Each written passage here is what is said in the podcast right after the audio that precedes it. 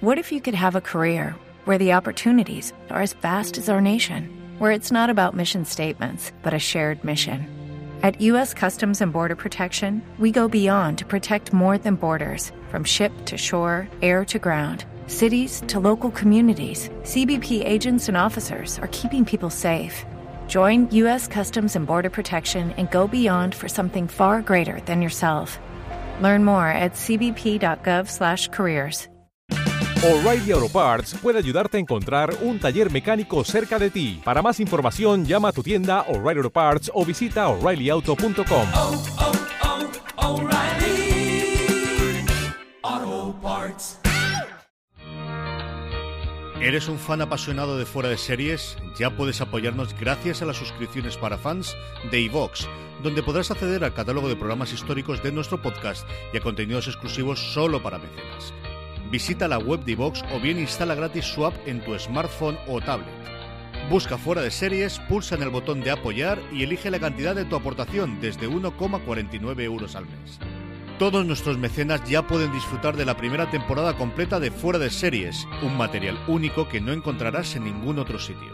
Y cada viernes, dos nuevos episodios del catálogo histórico del programa.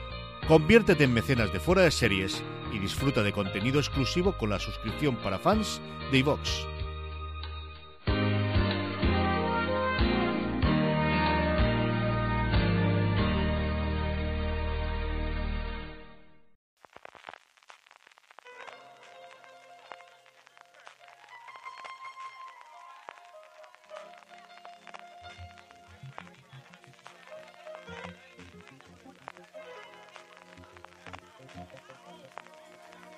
Gonna take you down.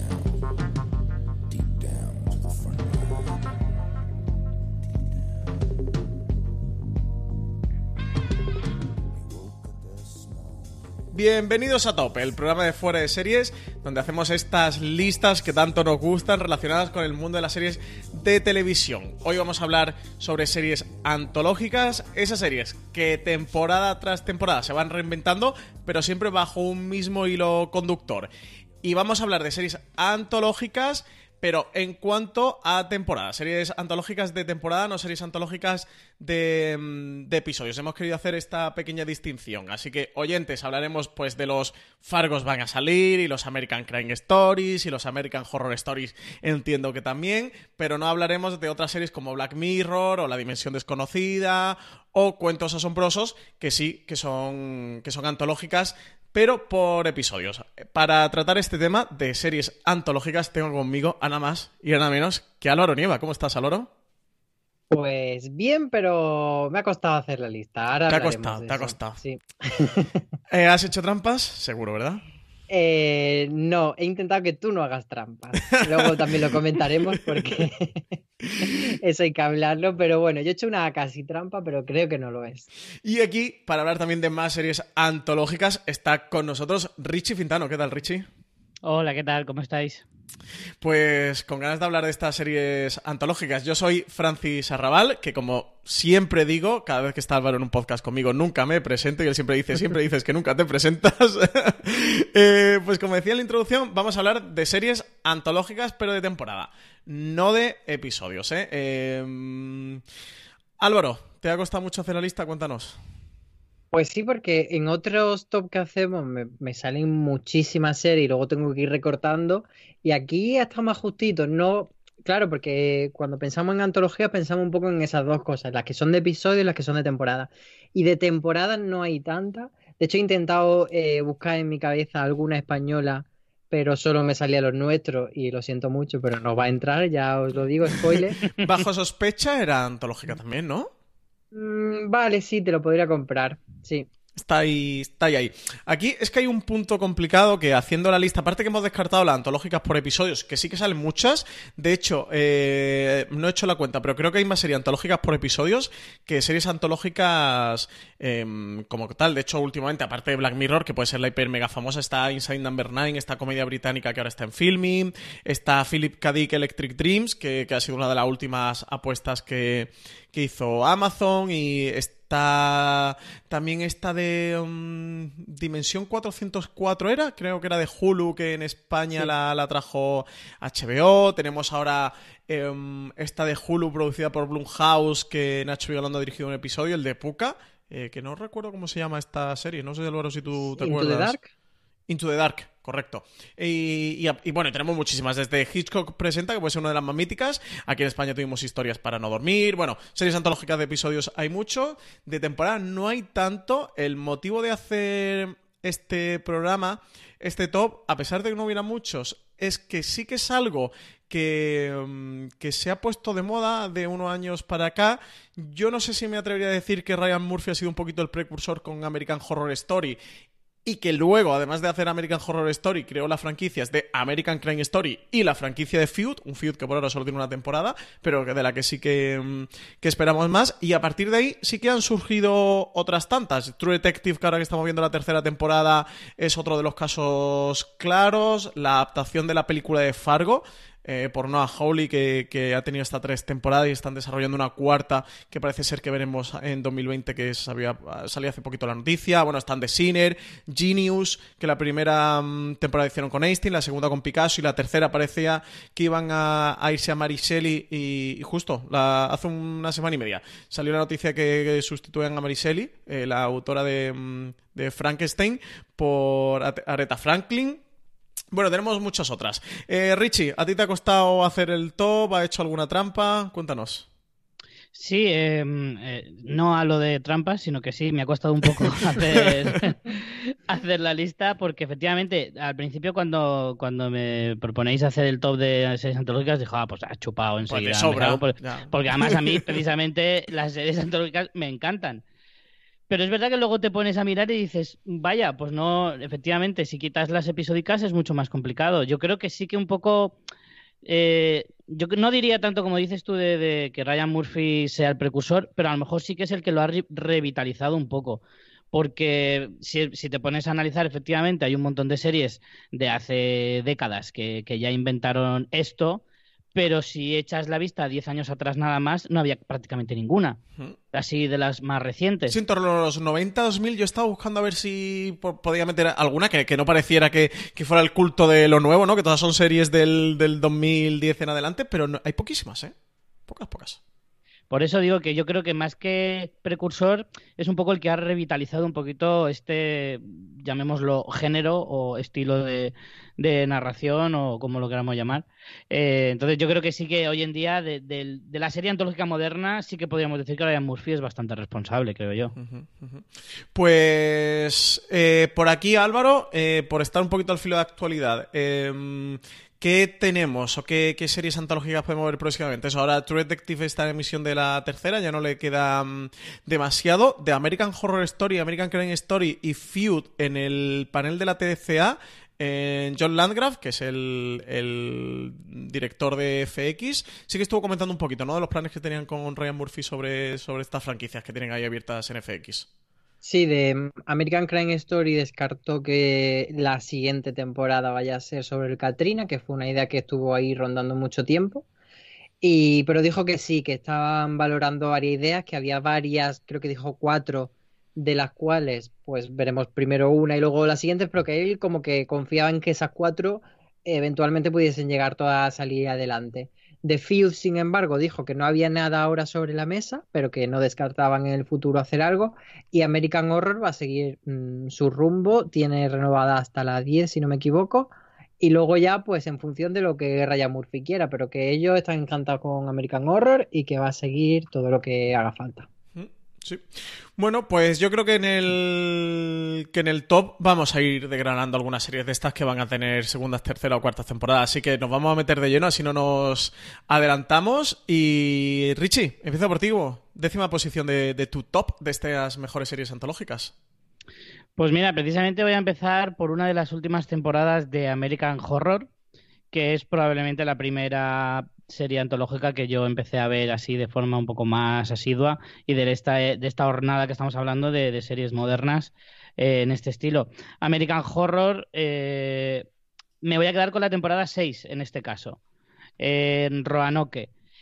Mm, Fíjate que es una serie que al principio no me enganchaba, o sea, es una temporada que al principio no me enganchó, eh, porque al final, eh, bueno, se intenta reinventar un poco, la serie ya es veterana, este año va por la octava temporada, pero ya en la sexta temporada ya una serie muy asentada, que, tenía muy claro lo que quería hacer y demás, y, que además rompía un poquito el estilo de, serie que se estaba haciendo. Pocas series hay de terror tan directo o, tan o de tanta relevancia, eh, incluso como American Horror Story hoy en día.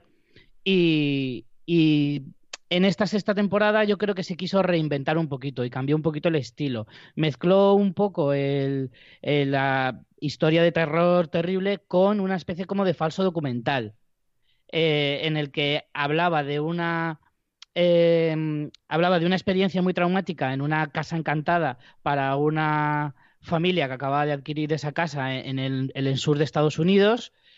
Y al mismo tiempo que las propias víctimas te contaban su historia con el clásico fondo oscuro, ellos no mirando a cámara y contándote un poquito su historia y demás, como si le estuvieran entrevistando, al margen, al mismo tiempo estaban haciendo una recreación de lo que ellos mismos relataban. Eh, ahí sí que ya lo veías como una serie propiamente dicha. Y luego hacia la mitad de la temporada, que de hecho yo me empecé a ver los primeros episodios y no me de... vas a spoilearla, Richie. No, no la voy a spoilear, no la voy a spoilear. Ojo, No cuidado. la voy ¿eh? a spoilear. Ojo, cuidado ahí, es spoiler. Ha dado mucho susto esa hacia mitad de la temporada. No, no, no, he hecho un derrape ahí, pero Sí, tranquila. y además que- yo sé, yo sé el spoiler que es, que yo sí que lo conozco, no he visto la serie, sé el spoiler que es y es bastante gordo. Está como a punto como de frenar cuando va en Sí, el sí, asiento del sí. copiloto y le das a... Carlos frena.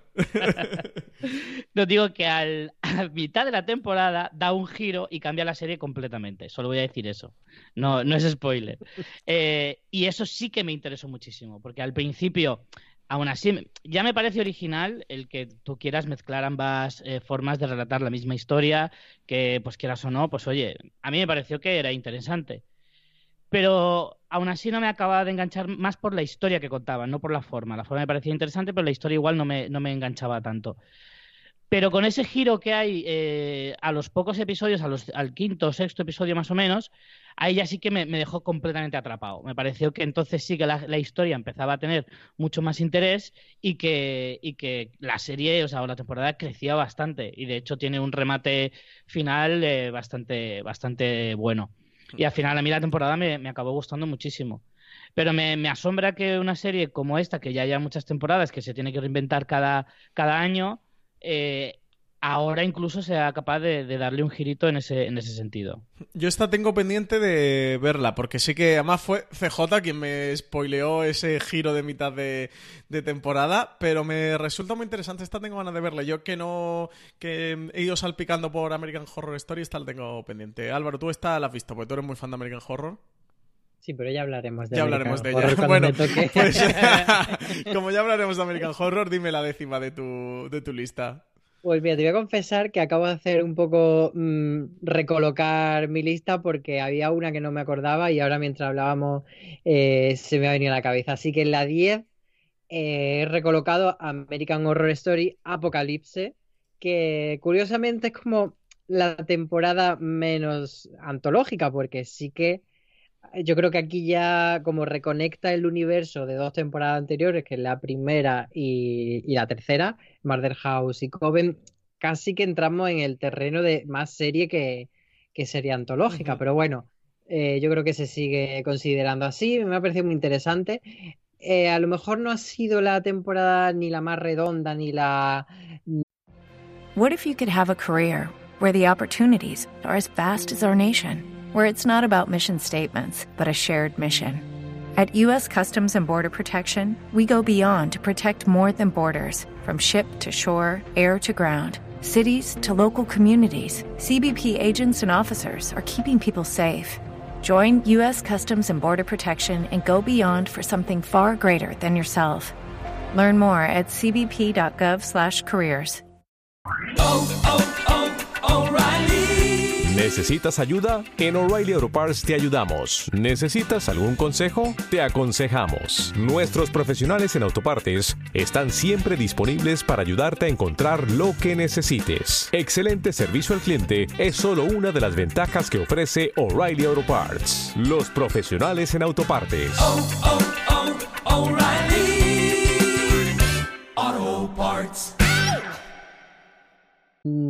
que te toca más temas sociales ni nada de eso, pero el, ha sido un regalo, es, es una temporada fanservice y yo la he disfrutado como un cochino, o sea, yo es que estaba revolcándome en el barro con toda esa referencia a Michael Landon, que Codifer estaba maravilloso haciendo de ese vampiro y todas las brujas son geniales, así que además me ha parecido muy buena eh, redención para la temporada de American Horror Story Coven, que antes de ver esta la volví a ver y yo la recordaba mejor y la verdad es que es bastante regulera porque tiene muy buena mitología y muy buenos personajes, pero no pasa nada. Y es como que en ese sentido fue una temporada bastante decepcionante. Y este Apocalipsis, que casi Coven 2, pues me ha parecido que ha logrado, pues eso, poner a la bruja en el sitio que se merecía. Pues yo en mi décima posición me quedo con una serie de AMC del año pasado. eh, se llama The Terror. Fue adaptación de una novela de, de Dan Simmons, una novela que, se convirtió en bestseller. Eh, mm, la trama, y sin meterme en spoiler, porque para hablar de terror es bastante complicado, pero podemos decir en general que va sobre lo que se denominó la expedición perdida de Franklin, que era una expedición que lo que quería hacer era el, el paso del noroeste, es decir, eh, navegar estamos en pleno siglo XIX, navegar eh, bordeando Norteamérica, atravesando el Océano Ártico y conectando el estrecho de Davis con el de, de Bering, es decir, el Océano Atlántico con el Océano Pacífico, los dos lados de la costa eh, por América del Norte. Y entre medias, como os podéis pensar, porque, porque están pasando por entre medios de, glaciares del, del Ártico, pues la cosa se va a complicar muchísimo. Es una serie que mm, mezcla muy bien el thriller psicológico con el thriller de terror, que tiene una producción que es alucinante. Está por ahí Ridley Scott eh, como productor y que tiene como grandes protagonistas al HMS Erebus y al HMS Terror. Eh, tenemos como parte del elenco a Jared Harris, Tobias Menzies, a Ciaran Hinds, un auténtico repartazo. Yo es una serie que recomiendo, recomiendo mucho y que esta tiene confirmada segunda temporada que, que ya se van a desligar de, esta adaptación de la novela de Dan Simmons, que se quedó ahí, que se titulaba De Terror, de donde coge el nombre. Y aquí eh, han decidido construir una franquicia de, de serie antológica que se va a ambientar en la Segunda mm, Guerra Mundial. Por lo visto, una- unas muertes un tanto extrañas que, que ocurren alrededor de los bandos japoneses y, y estadounidenses. Así que ahí tenemos segunda temporada de este de terror. A ver qué tal que nos deja. Que parece que se va a estrenar en 2019, a lo largo de 2019, pero de momento no, han dicho nada, no tenemos fecha, así que no sé si tardará mucho o poco. Eso, de terror llegó el año pasado en torno a marzo, fue por marzo de 2018, y por ahora de 2019 no tenemos fecha de estreno. Eh, Richie, novena posición de, tu top. Pues me voy a quedar con la segunda temporada de Fargo. Eh, me parece que la serie en general es bastante, bastante interesante. Eh, tenía el difícil reto de superar a la primera temporada y, bueno, conseguir mm, volver a, infundar a una historia de ese ambiente tan, eh, tan de los Cohen, eh, siempre, a mí siempre me ha parecido bastante complicado, o sea, saber escoger exactamente el estilo de los Cohen siempre me parece que tiene bastante mérito. Y en este caso, pues ya no tanto la historia, porque la historia no me parece tan interesante, pero sí los personajes. Así como en la primera temporada se repartía solo el protagonismo entre dos personajes muy principales, aquí hay muchos más personajes que, te pueden llamar la atención y que no, no tienen tanto peso dentro de la historia, pero entre todos hace una historia bastante más coral, pero al mismo tiempo eh, que te acaba enganchando muchísimo. Sí que es cierto que a mí en algunos momentos de la serie me parece que pierde un poquito el norte, por, ser justos y también decirle algunas cosas malas. Eh, pero aún así creo que sabe igualmente, como digo, pues eh, captar muy bien la esencia y seguir un poco la estela de la primera temporada. Me quedo con los personajes de Kirsten Dunst y Jesse Plimons sobre todo, porque la historia de este matrimonio me parece impresionante y, muy loca. Y no sé, a mí en general es que Fargo me hace respirar eso, pues un universo que, que siempre me va a interesar, eh, aunque esté mejor o peor, pero desde luego siempre me parece interesante. Es un Fargo O sea que- que sabemos que tiene cuarta temporada, que está confirmado eso, que se estrena en 2020 y que está protagonizado por... mm, Chris. Rock, ¿puede ser? Chris Rock. Chris Rock es el protagonista, eh, uno de los protagonistas de la siguiente temporada que parece que va a enfrentar a... mm, a dos bandos de organizaciones criminales. eh, Sí, que como van- uno eh, afro- de afroamericanos y otro de italianos, ¿no? Exactamente, que mm, van huyendo del, de Jim Crow en el sur y eso, y van a enfrentar dos comunidades de migrantes, que serán los italianos y los afroamericanos, en el Kansas City de los 50 y eso, Chris Rock es el protagonista. Así que yo le tengo muchísima ganas a la cuarta temporada. A mí la segunda me gustó mucho y además ya hemos descubierto que Ricky tiene, eh, Richie tiene Fargo 1 más arriba. He dado la pista, solo he dado la pista.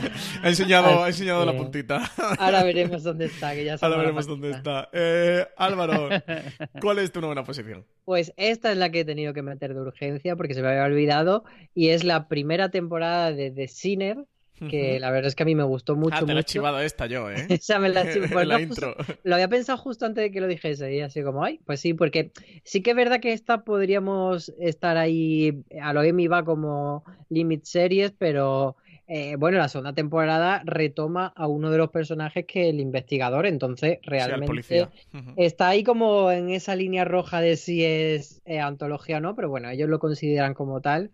Y sí que cuenta un caso muy distinto. La segunda temporada, curiosamente, no la he visto porque todo el mundo me la puso fatal, fatal y me Sí, quitaron las ganas. pues yo no he escuchado hablar mal de ella. Estaba protagonizada por Carrie Coon y a mí no me han hablado mal. Yo también Ay, la tengo pues pendiente, ¿eh? Yo he escuchado todo, todo pestes, todo pestes. Pero la primera me gustó mucho, me gustó mucho Jessica Biel en el papel que está y me gustó sobre todo la plan- el planteamiento que hace la serie, que si casi todos los misterios son en torno a quién lo hizo, aquí desde el primer momento sabemos quién, quién fue, quién lo hizo y qué es lo que hizo. Lo que no sabemos es por qué lo hizo. Entonces, ese giro me parece bastante interesante y creo que consigue llevar todo el rato muy bien la trama sin ser especialmente tramposa, o sea, nunca te va dando pistas falsas, sino que, bueno, vas ahí hurgando, hurgando, hurgando y vas encontrando más información, pero eh, no es eso que yo odio, que sea en plan, en este capítulo vamos a hacer una sospecha sobre A para decirte A, A no era, y luego decirte que es B, y luego B no era. O sea, esas trampas, la verdad es que me tocan bastante a la nariz. Entonces me pareció que de cine estaba muy bien planificada en ese sentido y era honesta. Sí. El hilo conductor es el detective que interpreta Bill Pullman, que, que vuelve a estar en la segunda temporada y eso está protagonizada por Carrie Coon. A mí sí me han hablado bien de ella, yo la tengo pendiente también, porque la primera temporada la disfruté mucho. Voy a hacer spoiler ya de que no está en mi, en mi top, pero tengo pendiente ponerme con la segunda. Es original de USA Network y en España está las dos en Netflix. Así que si alguien que no esté escuchando le apetece verla, que sepa que la tiene en Netflix. Pues yo mi novena posición es una serie de Hulu que se estrenó este verano. En España se puede, se puede ver a través de Movistar Plus, que llegó con bastante retraso, para desgracia de todo lo que la estábamos esperando. Y además, serie producida por JJ Abrams, otra más de JJ Abrams. Es eh, una serie antológica construida alrededor del universo, llamaría casi mitológico de Stephen King, eh, que es el, que el Homero contemporáneo, e- es- ese hombre que, que do- dota sus novelas de tantísima mitología que han dado para hacer este, mm, este Castle Rock. Eh, la serie combina todos los tanto mitos como personajes, como localizaciones, como símbolos y signos que van apareciendo a lo largo de... ¿Cuántas novelas tiene Stephen King? ¿Eh, ¿60 o 90 o 80? 500, diría yo. Yo qué sé, sí, de todas las mil millones de novelas. Es una auténtica mm, pasada. Aquí sí que me gustaría decir con Castle Rock que si hay gente que. oyentes que nos están escuchando ahora mismo, que no han leído las novelas de Stephen King, incluso que no hayan visto muchas de sus pelis, que a lo mejor ha sido un poquito lo más accesible, porque no son lectores, pero sí que han consumido las películas, que normalmente han sido películas populares, pueden ver perfectamente Castle Rock, eh, la van a disfrutar. Todos los guiños y todas las referencias que hay son más easter eggs que, mm, que motores verdaderos de la trama, es decir, no necesitas conocer el universo de Stephen King para poder disfrutar Castle Rock. Evidentemente, si conoces el universo de Stephen King, pues disfrutarás esos guiños, esas referencias, o te harán gracia, o hilarás unos guiños con otros, pero en ningún momento te vas a perder. Y también, eh, yo novelas de Stephen King he leído cositas sueltas, pero creo que una completa no me he leído ninguna. Eh, de series y de pelis. Sí que he visto bastante, pero tampoco me he visto todo, porque también hay... Si, si este hombre tiene novelas, eh, adaptaciones, ya ni os cuento. Eh, y, y creo que se pueden pillar muy bien los guiños. ¿Te das cuenta? De la influencia que tiene Stephen King en la cultura popular contemporánea, porque, porque entiendes y, pillas un montón de, de, referencias. Hay algunas más explícitas y otras no tanto, pero eh, películas como, como La Milla Verde eh, o, o, It o El Resplandor están, están en este Castle Rock y eso, creo que son cosas que todos tenemos un poco en la, en la cultura popular. A mí la serie... Mmm, prometía más de lo que realmente fue, y digo viéndola no como la expectativa que tenía antes de verla, tenía muchísima expectativa. Eh, luego viéndola me lo estaba pasando muy bien, pero era de estas series que dices, me va a depender mucho de cómo cierre la serie, de, de que el viaje me, me salga a cuenta o no, porque juega mucho con el, con el suspense y con dejarte un poquito cosas en el aire.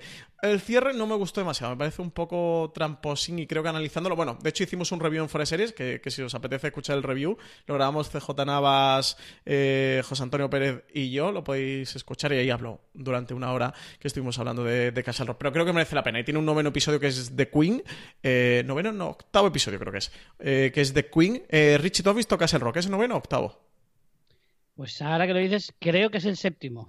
Pues el séptimo, en el noveno y el octavo. Es un séptimo episodio. Creo, que es de Queen. ¿eh? Sí, acabo de comprobarlo. Es el séptimo episodio, que es de Queen, que es espectacular. Es un episodio eh, absolutamente maravilloso. Así que, que nada, os recomiendo que os pongáis con Castle Rock y eso es una de mis, de mis favoritas. Además, mira, por ejemplo, aquí tiene uno de los guiños, que es que Sissy Spacek es la, la protagonista de este episodio de, de The Queen, que, que todos los fans del de, de, Stephen King, las reconocerán seguro y pillarán la referencia. Eh, Richie, eh, de octava posición ya. Pues precisamente tengo la misma que acabas de nombrar tú. Tengo a, a Castle Rock, que vamos, prácticamente has dicho todo y, y poco, poco, más puedo añadir, es verdad. O sea, recalco todo lo que has dicho. Creo que no hace falta ser un fan para disfrutar de la serie, porque más allá de los, de los guiños o los easter eggs, como tú decías, que para el lector es como una recompensa, ¿no? Para el fan de, Stephen King es una recompensa por haber sido fiel al autor, pero si no lo has sido nunca porque no te ha interesado, porque no crees que no te vaya a gustar, eh, también pueden ser interesantes, porque efectivamente Stephen King está tan arraigado en la cultura eh, americana que yo, que no me he leído ni una sola novela de Stephen King, pero sí que he visto bastantes películas, aún así hay muchas novelas que son famosísimas de, Stephen King, que ni has leído nada, ni has visto ninguna peli, ni ninguna adaptación, y aún así la conoces, porque Stephen, Stephen King es muy universal en ese sentido, y aún así te agra agradeces muchísimo pillar ese tipo de cosas, eh, tanto de nombres de personajes, porque tú no hace falta que hayas visto El Resplandor,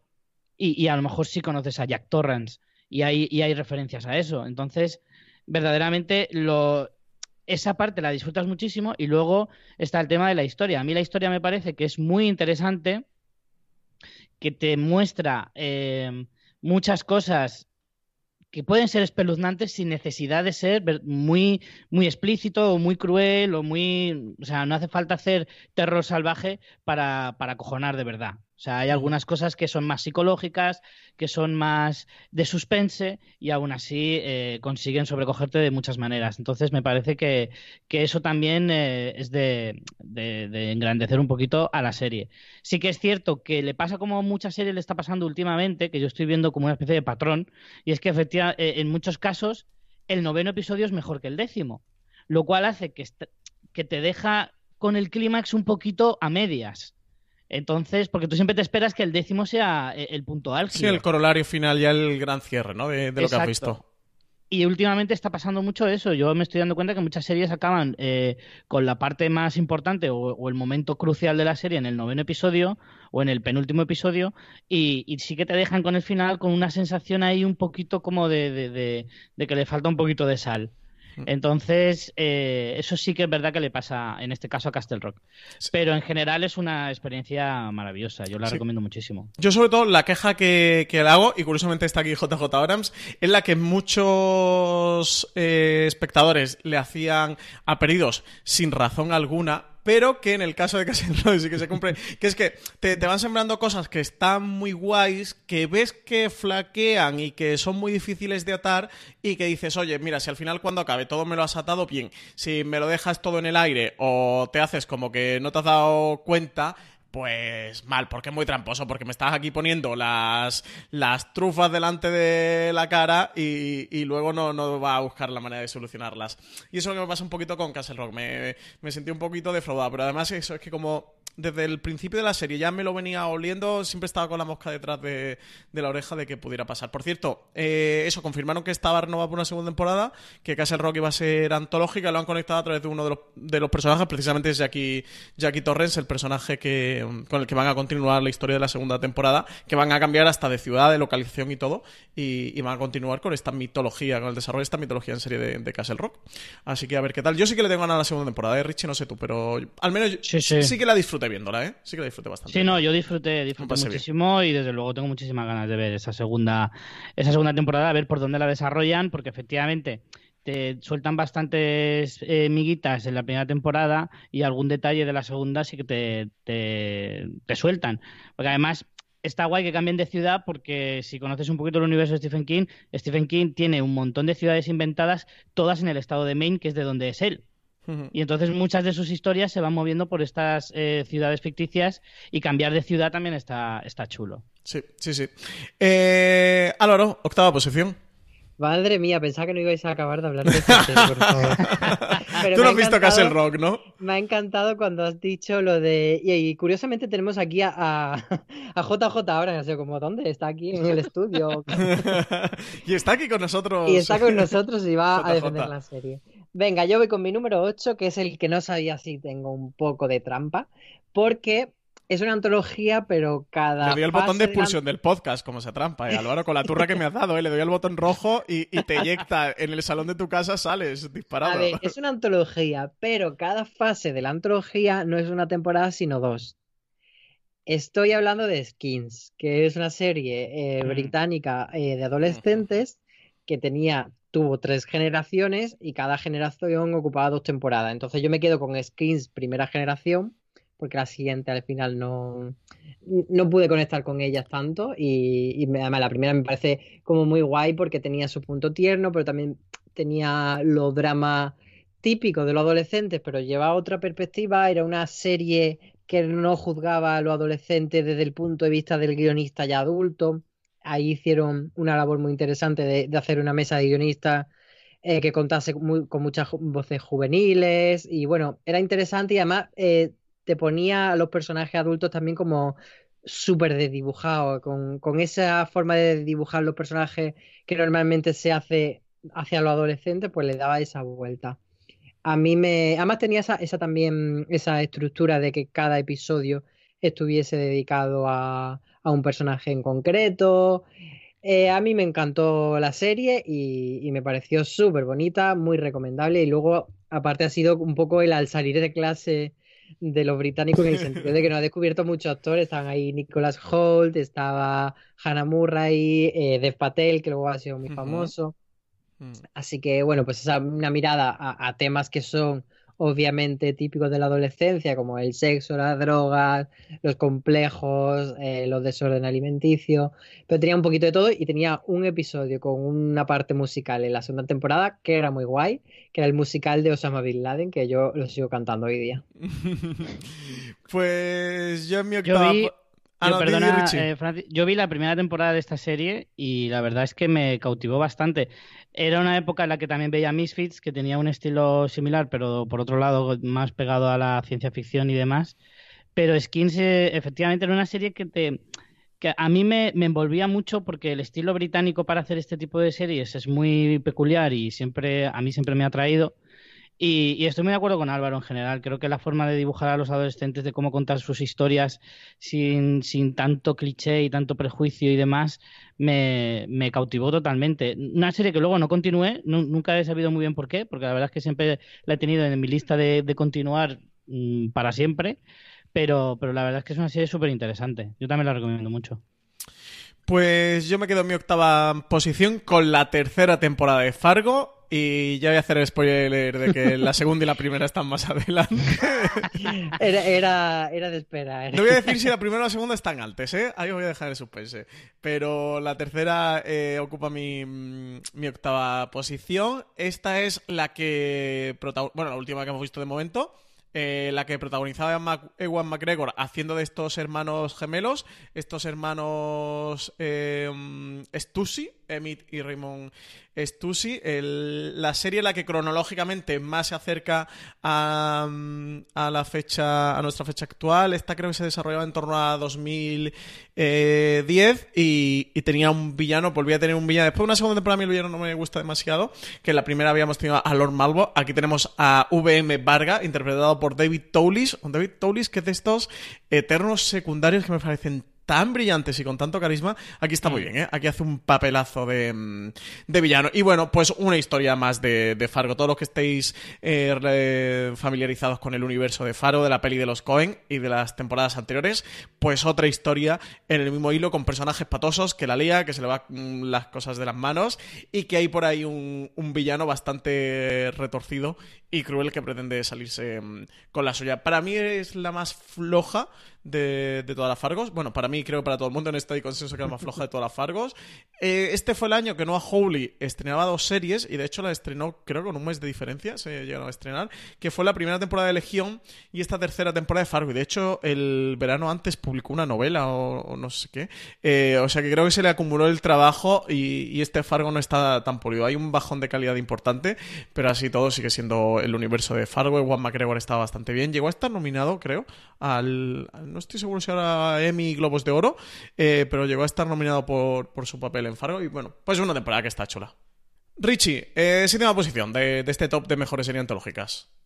Pues en mi puesto 7 he puesto American Crime Story 2, o sea, el asesinato de Gianni Versace. Eh, algo que siempre se ha comentado, que desde que se estrenó se lleva comentando de la serie, es que creo que el título es desacertado. No es el Ay, Dios asesinato. mío. Yo estoy de acuerdo en que desacertado. y El propio Ryan Murphy lo confirmó. Dios Sigue Richie, que lleva razón. Es desacertado por la sencilla razón Hasta de que Ryan no Murphy es, lo dijo. no es el asesinato de. Gianni Versace. Debería haberse llamado El asesino de Gianni Versace. Porque el verdadero protagonista de la serie no es otro que Andrew Cunanan y no Gianni Versace. Lo cual a mí me parece muy bien, porque me parece que el personaje de, de Andrew Cunanan es verdaderamente la estrella de la temporada. Es el que más te interesa eh, conocer esa mente retorcida y esa forma de ver la vida tan eh, de engañarse a uno mismo, de, de- de distorsionar la realidad a propósito y, y demás. A mí es que me, me cautivó desde el primer momento. Yo pensando que iba a haber una, una serie sobre, sobre la figura de Versace, que es un, todo un icono de, de los 90 y de la moda en general y de la cultura pop en general y demás, pues ya de primeras conocer esa, esa historia me parecía interesante. Luego encima pues sabes que está Penélope Cruz haciendo de Donatella, que incluso sale Ricky Martin, que es una chorrada, pero joder, un poco de curiosidad al menos te da. Y luego resulta que el más desconocido de los que salían ahí, o al menos para mí, luego sé que, era muy famoso por Glee y tal, pero no es una serie que yo siguiera, eh, el, el- el personaje de Andrew Cunanan es fascinante, absolutamente fascinante. Y la serie, para mí, como digo, el título está muy mal escogido. Lo Bueno, siento, Álvaro, pero te es Por alusiones, venga, Richie, te voy a turno. remitir al review que hicimos de American Horror Story, de American Crime Story, perdón, porque ahí lo expliqué muy bien de que no se trata, la, la serie no se llama tampoco The Life and Death of Gianni Versace, que es lo que vosotros esperabais, se llama El asesinato y el asesinato te lo da el minuto uno y luego te cuenta otras cosas, pero yo no estoy de acuerdo con eso, pero bueno, ya ese tema está zanjado. Pero efectivamente, Álvaro, efectivamente, el asesinato te lo pone en el minuto uno, pero luego te quedan unas 10 horas de, de serie en la que no se vuelve a tratar prácticamente ese en tema. el por que te tanto, explican las raíces del asesinato. O sea, si, si lo que te diese la serie se, fuese un biopic de Gianni Versace de nueve capítulos y en el décimo te diese el asesinato, pues tam- no es tampoco lo que dice el, ases- lo que dice el título.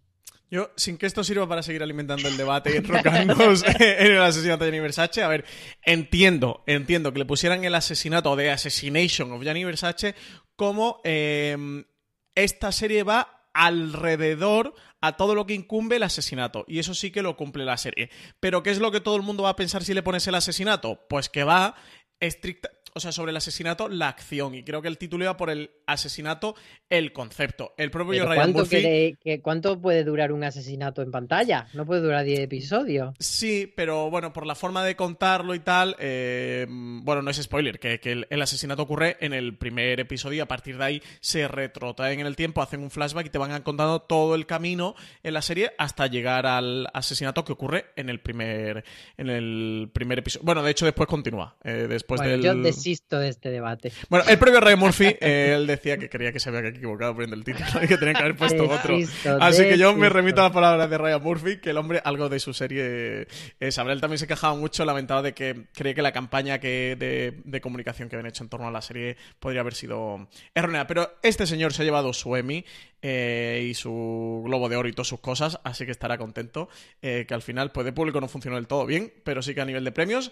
Y creo que todos la recomendamos, ¿no? Es una auténtica seriaza. Pues sí. Álvaro, séptima posición. Venga, con el 7 voy y os voy a adelantar que es la única temporada que he puesto de esta serie, así que me podéis abuchear si queréis, porque es Fargo temporada 1. Uh, Efectivamente, la séptima posición, Álvaro. es la peor. La segunda me gustó mía. Pero no se ha colado en este ranking. Y la primera temporada, que no me voy a extender mucho porque sé que vosotros la tenéis más arriba y ya os dejo que habléis de ella. Pero bueno, me gustó mucho esa aproximación, como decía Richie antes, al universo de los Cohen, al universo de la película, coger todos esos elementos y rehacer algo nuevo. Me pareció bastante chulo. Y Martin Freeman está maravilloso. Y Lord Malvo, este Billy Bob Thornton como villano también me gustó mucho. Así que nada, ahí la dejo en el 7 y luego ya hablaréis vosotros, porque si hablo yo y luego vosotros volvéis a hablar, nos vamos a las dos horas de podcast. bueno, yo también voy a rabia. A ver, séptima posición. Segunda temporada de, de Fargo. Eh, mm, ya sabéis que la primera va a estar más adelante y después de la tercera que he puesto Oh, la qué segunda. sorpresa. La, qué sorpresita. Eh, aquí hubo mucho debate cuando se estrenó la segunda porque había mucha gente. La, la primera temporada de Fargo fue un auténtico boom, fue una sensación. La serie a nivel de crítica y de público lo petó, y además que la palabra es que lo petó. Eh, cuando se estrenó la segunda hubo mucho debate sobre si la segunda temporada era mejor que la primera. Eh, de hecho, eh, Álvaro, tú dices que a ti la segunda te gusta más que la primera. Yo No, aquí me sí gusta que- más la primera. Ah, que te gusta más la primera, había entendido. Claro, la segunda no la he metido. La, Ah, vale, la vale, segunda vale. me gustó bastante, pero me gustó más la primera. Y yo creo que eso un poco es la, la tónica general de la gente, que le gustó más Sí, la primera, es- luego la segunda y luego la tercera. Pues Es había un bastante anime, debate, había es- mucha es gente un que anime que todo el que ha visto la, la serie completa Sí, yo creo que sí. valora más mí- la primera, luego la segunda y luego la tercera. Sí, la, se- la primera es la mejor. Pues eso, eh, esta segunda, lo ha comentado antes Rich, está protagonizada por Kristen Dunst, Patrick Wilson, Jesse Plemons. Eh, la serie merece mucho la pena. Yo creo que la imprescindible es la, la primera, pero esta segunda también está bastante bien. Así que nada, pasamos a la siguiente. Richie, sexta posición. Pues yo en mi puesto número 6 he puesto la primera y única temporada hasta la fecha de Feud, eh, con la historia maravillosa entre Betty Davis y, mm, John Crawford. y, John Crawford, perdón, que no me salía el nombre, eh, con unas maravillosas Susan Sarandon y Jessica Lange, que están impresionantes las dos. Pero no solo me quedo con ellas dos, que bueno, es que sobran las palabras para definir lo que hacen cualquiera de las dos.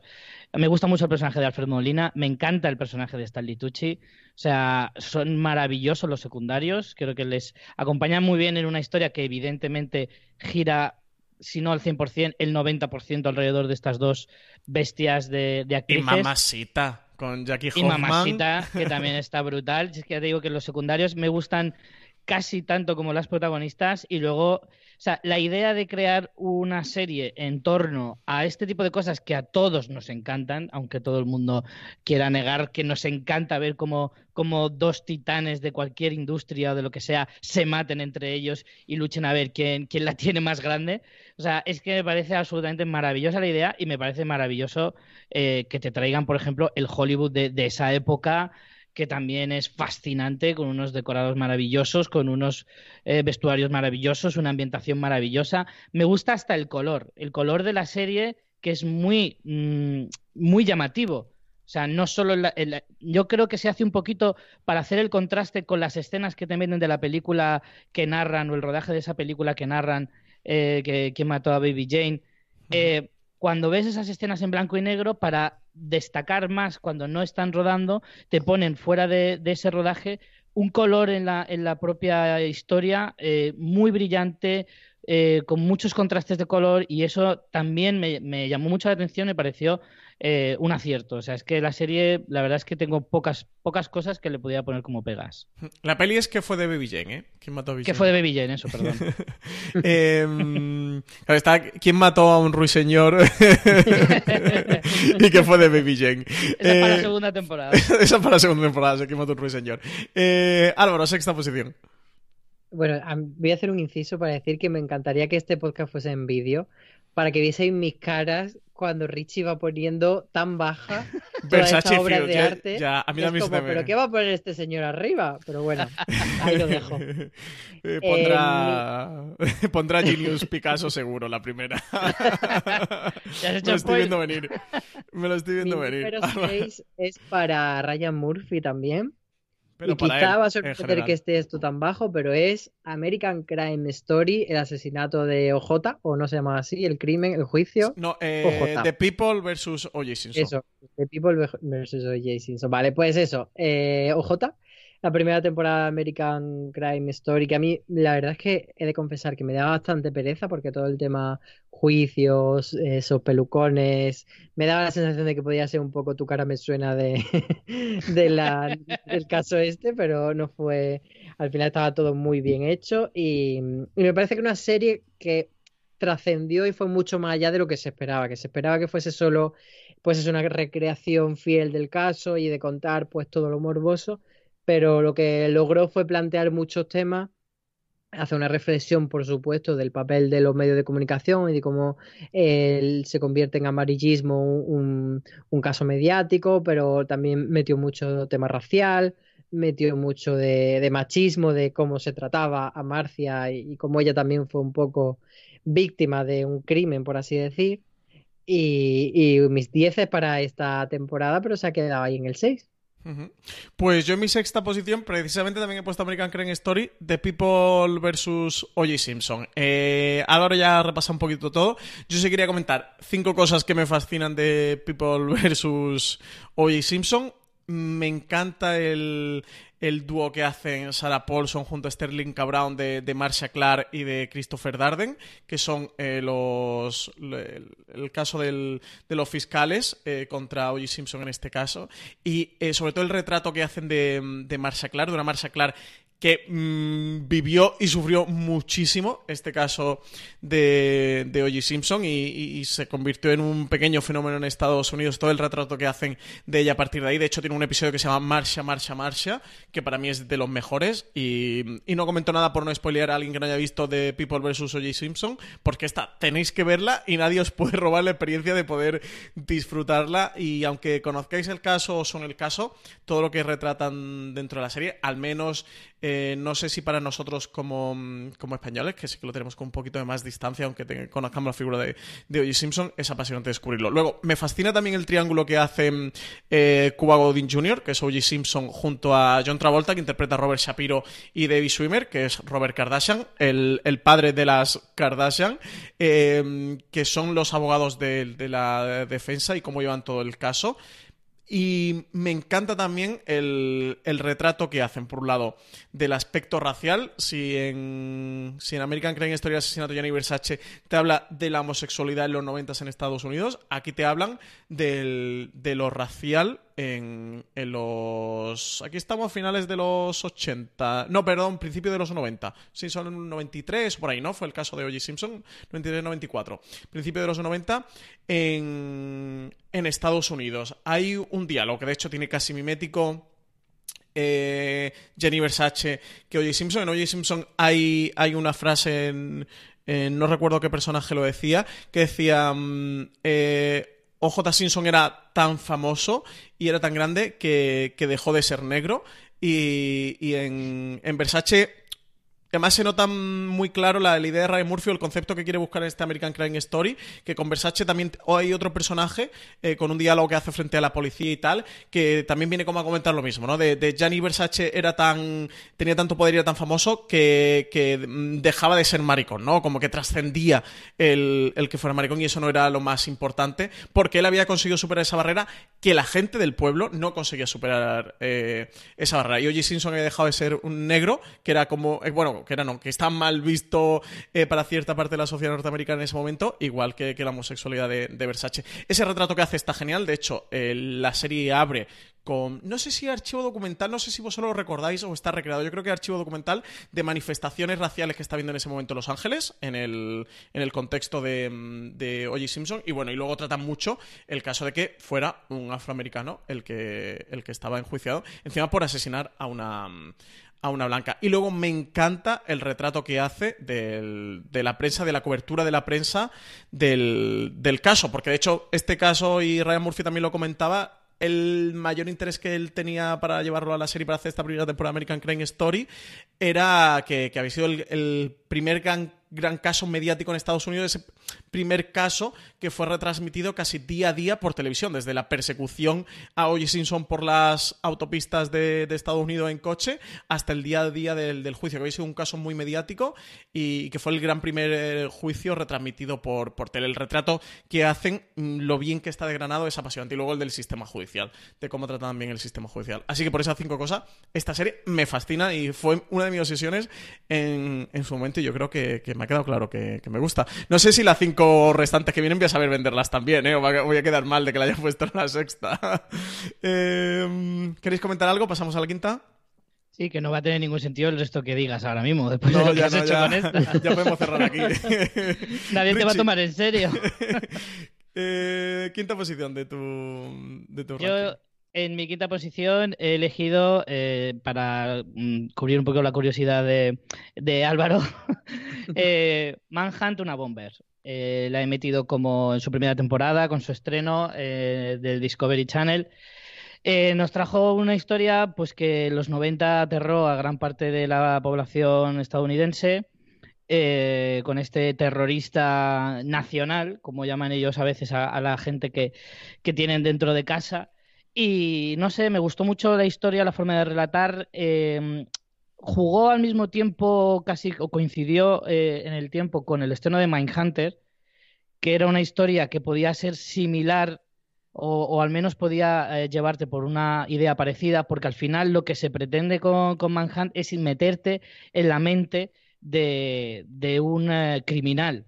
En este caso, alguien que verdaderamente es muy peligroso porque era un terrorista que había puesto varias bombas y que ya había asesinado a bastante gente y que encima, no solo eso, sino que tenía un, un discurso eh, y que pretendía eh, alzar la voz y que la gente le escuchara co- con, un, eh, una especie de guerra interna hacia el sistema de gobierno estadounidense y de la forma de vivir de, de Occidente, etcétera, etcétera.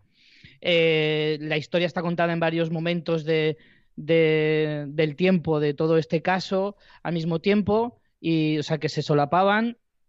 Y esa, hay un capítulo, de hecho, que solo se centra en, en cómo vive el, el protagonista, que te cuenta un poquito de dónde viene toda esa obsesión y de por qué él vive como vive y piensa como piensa, que en algunos momentos incluso puedes llegar a empatizar con las ideas que él tiene, no con sus métodos, evidentemente, pero sí con las ideas que él tiene, que muchas de las cosas que decía casi casi era irrefutable lo que decía, pero no sé, me parece que es una serie que te sabe mostrar mucho eh, hasta qué punto eh, nos deberíamos plantear la forma de, de- de- cómo vive Occidente en general. No sé, a mí me llegó, me pareció que era una historia bastante interesante y si se puede continuar una serie con distintas mentes y que te cuenten la historia de otros criminales que, que tuvieron una vida parecida, me parece súper interesante. Álvaro, eh, tu quinta posición. Eh, es que de verdad sigo con Richie anonadado, pero ¿Qué te pasa ahora con una una bomber? A ver, una cuéntame. bomber, a ver, está bien, pero sin más, ¿eh? Pero bueno, Bueno, Ah, yo no ahora digo vamos nada. a volver a hablar de una bomber. Ah, Ya, ya, ya uno me como- imagino. Voy a ir a por ti, Álvaro, es voy a por ti. Francis Arrabal se flipó mogollón con Sí, esa serie, pero que no era para tanto, pero Pues Pues como ves, no era el único. Como Estamos puedes Rich y yo observar. en casa comiendo palomitas juntos y viendo una bomber en bucle. Eh, Número 5, venga. American Crime, no Story, sino American Crime, la serie antológica que hizo el canal ABC y que trataba, pues eso, diferentes temas sociales en, varias temporadas. Y yo me quedo con la segunda, que es una temporada eh, en la que se trataba una violación de un chico en un instituto y se trataba junto con eso el tema del bullying.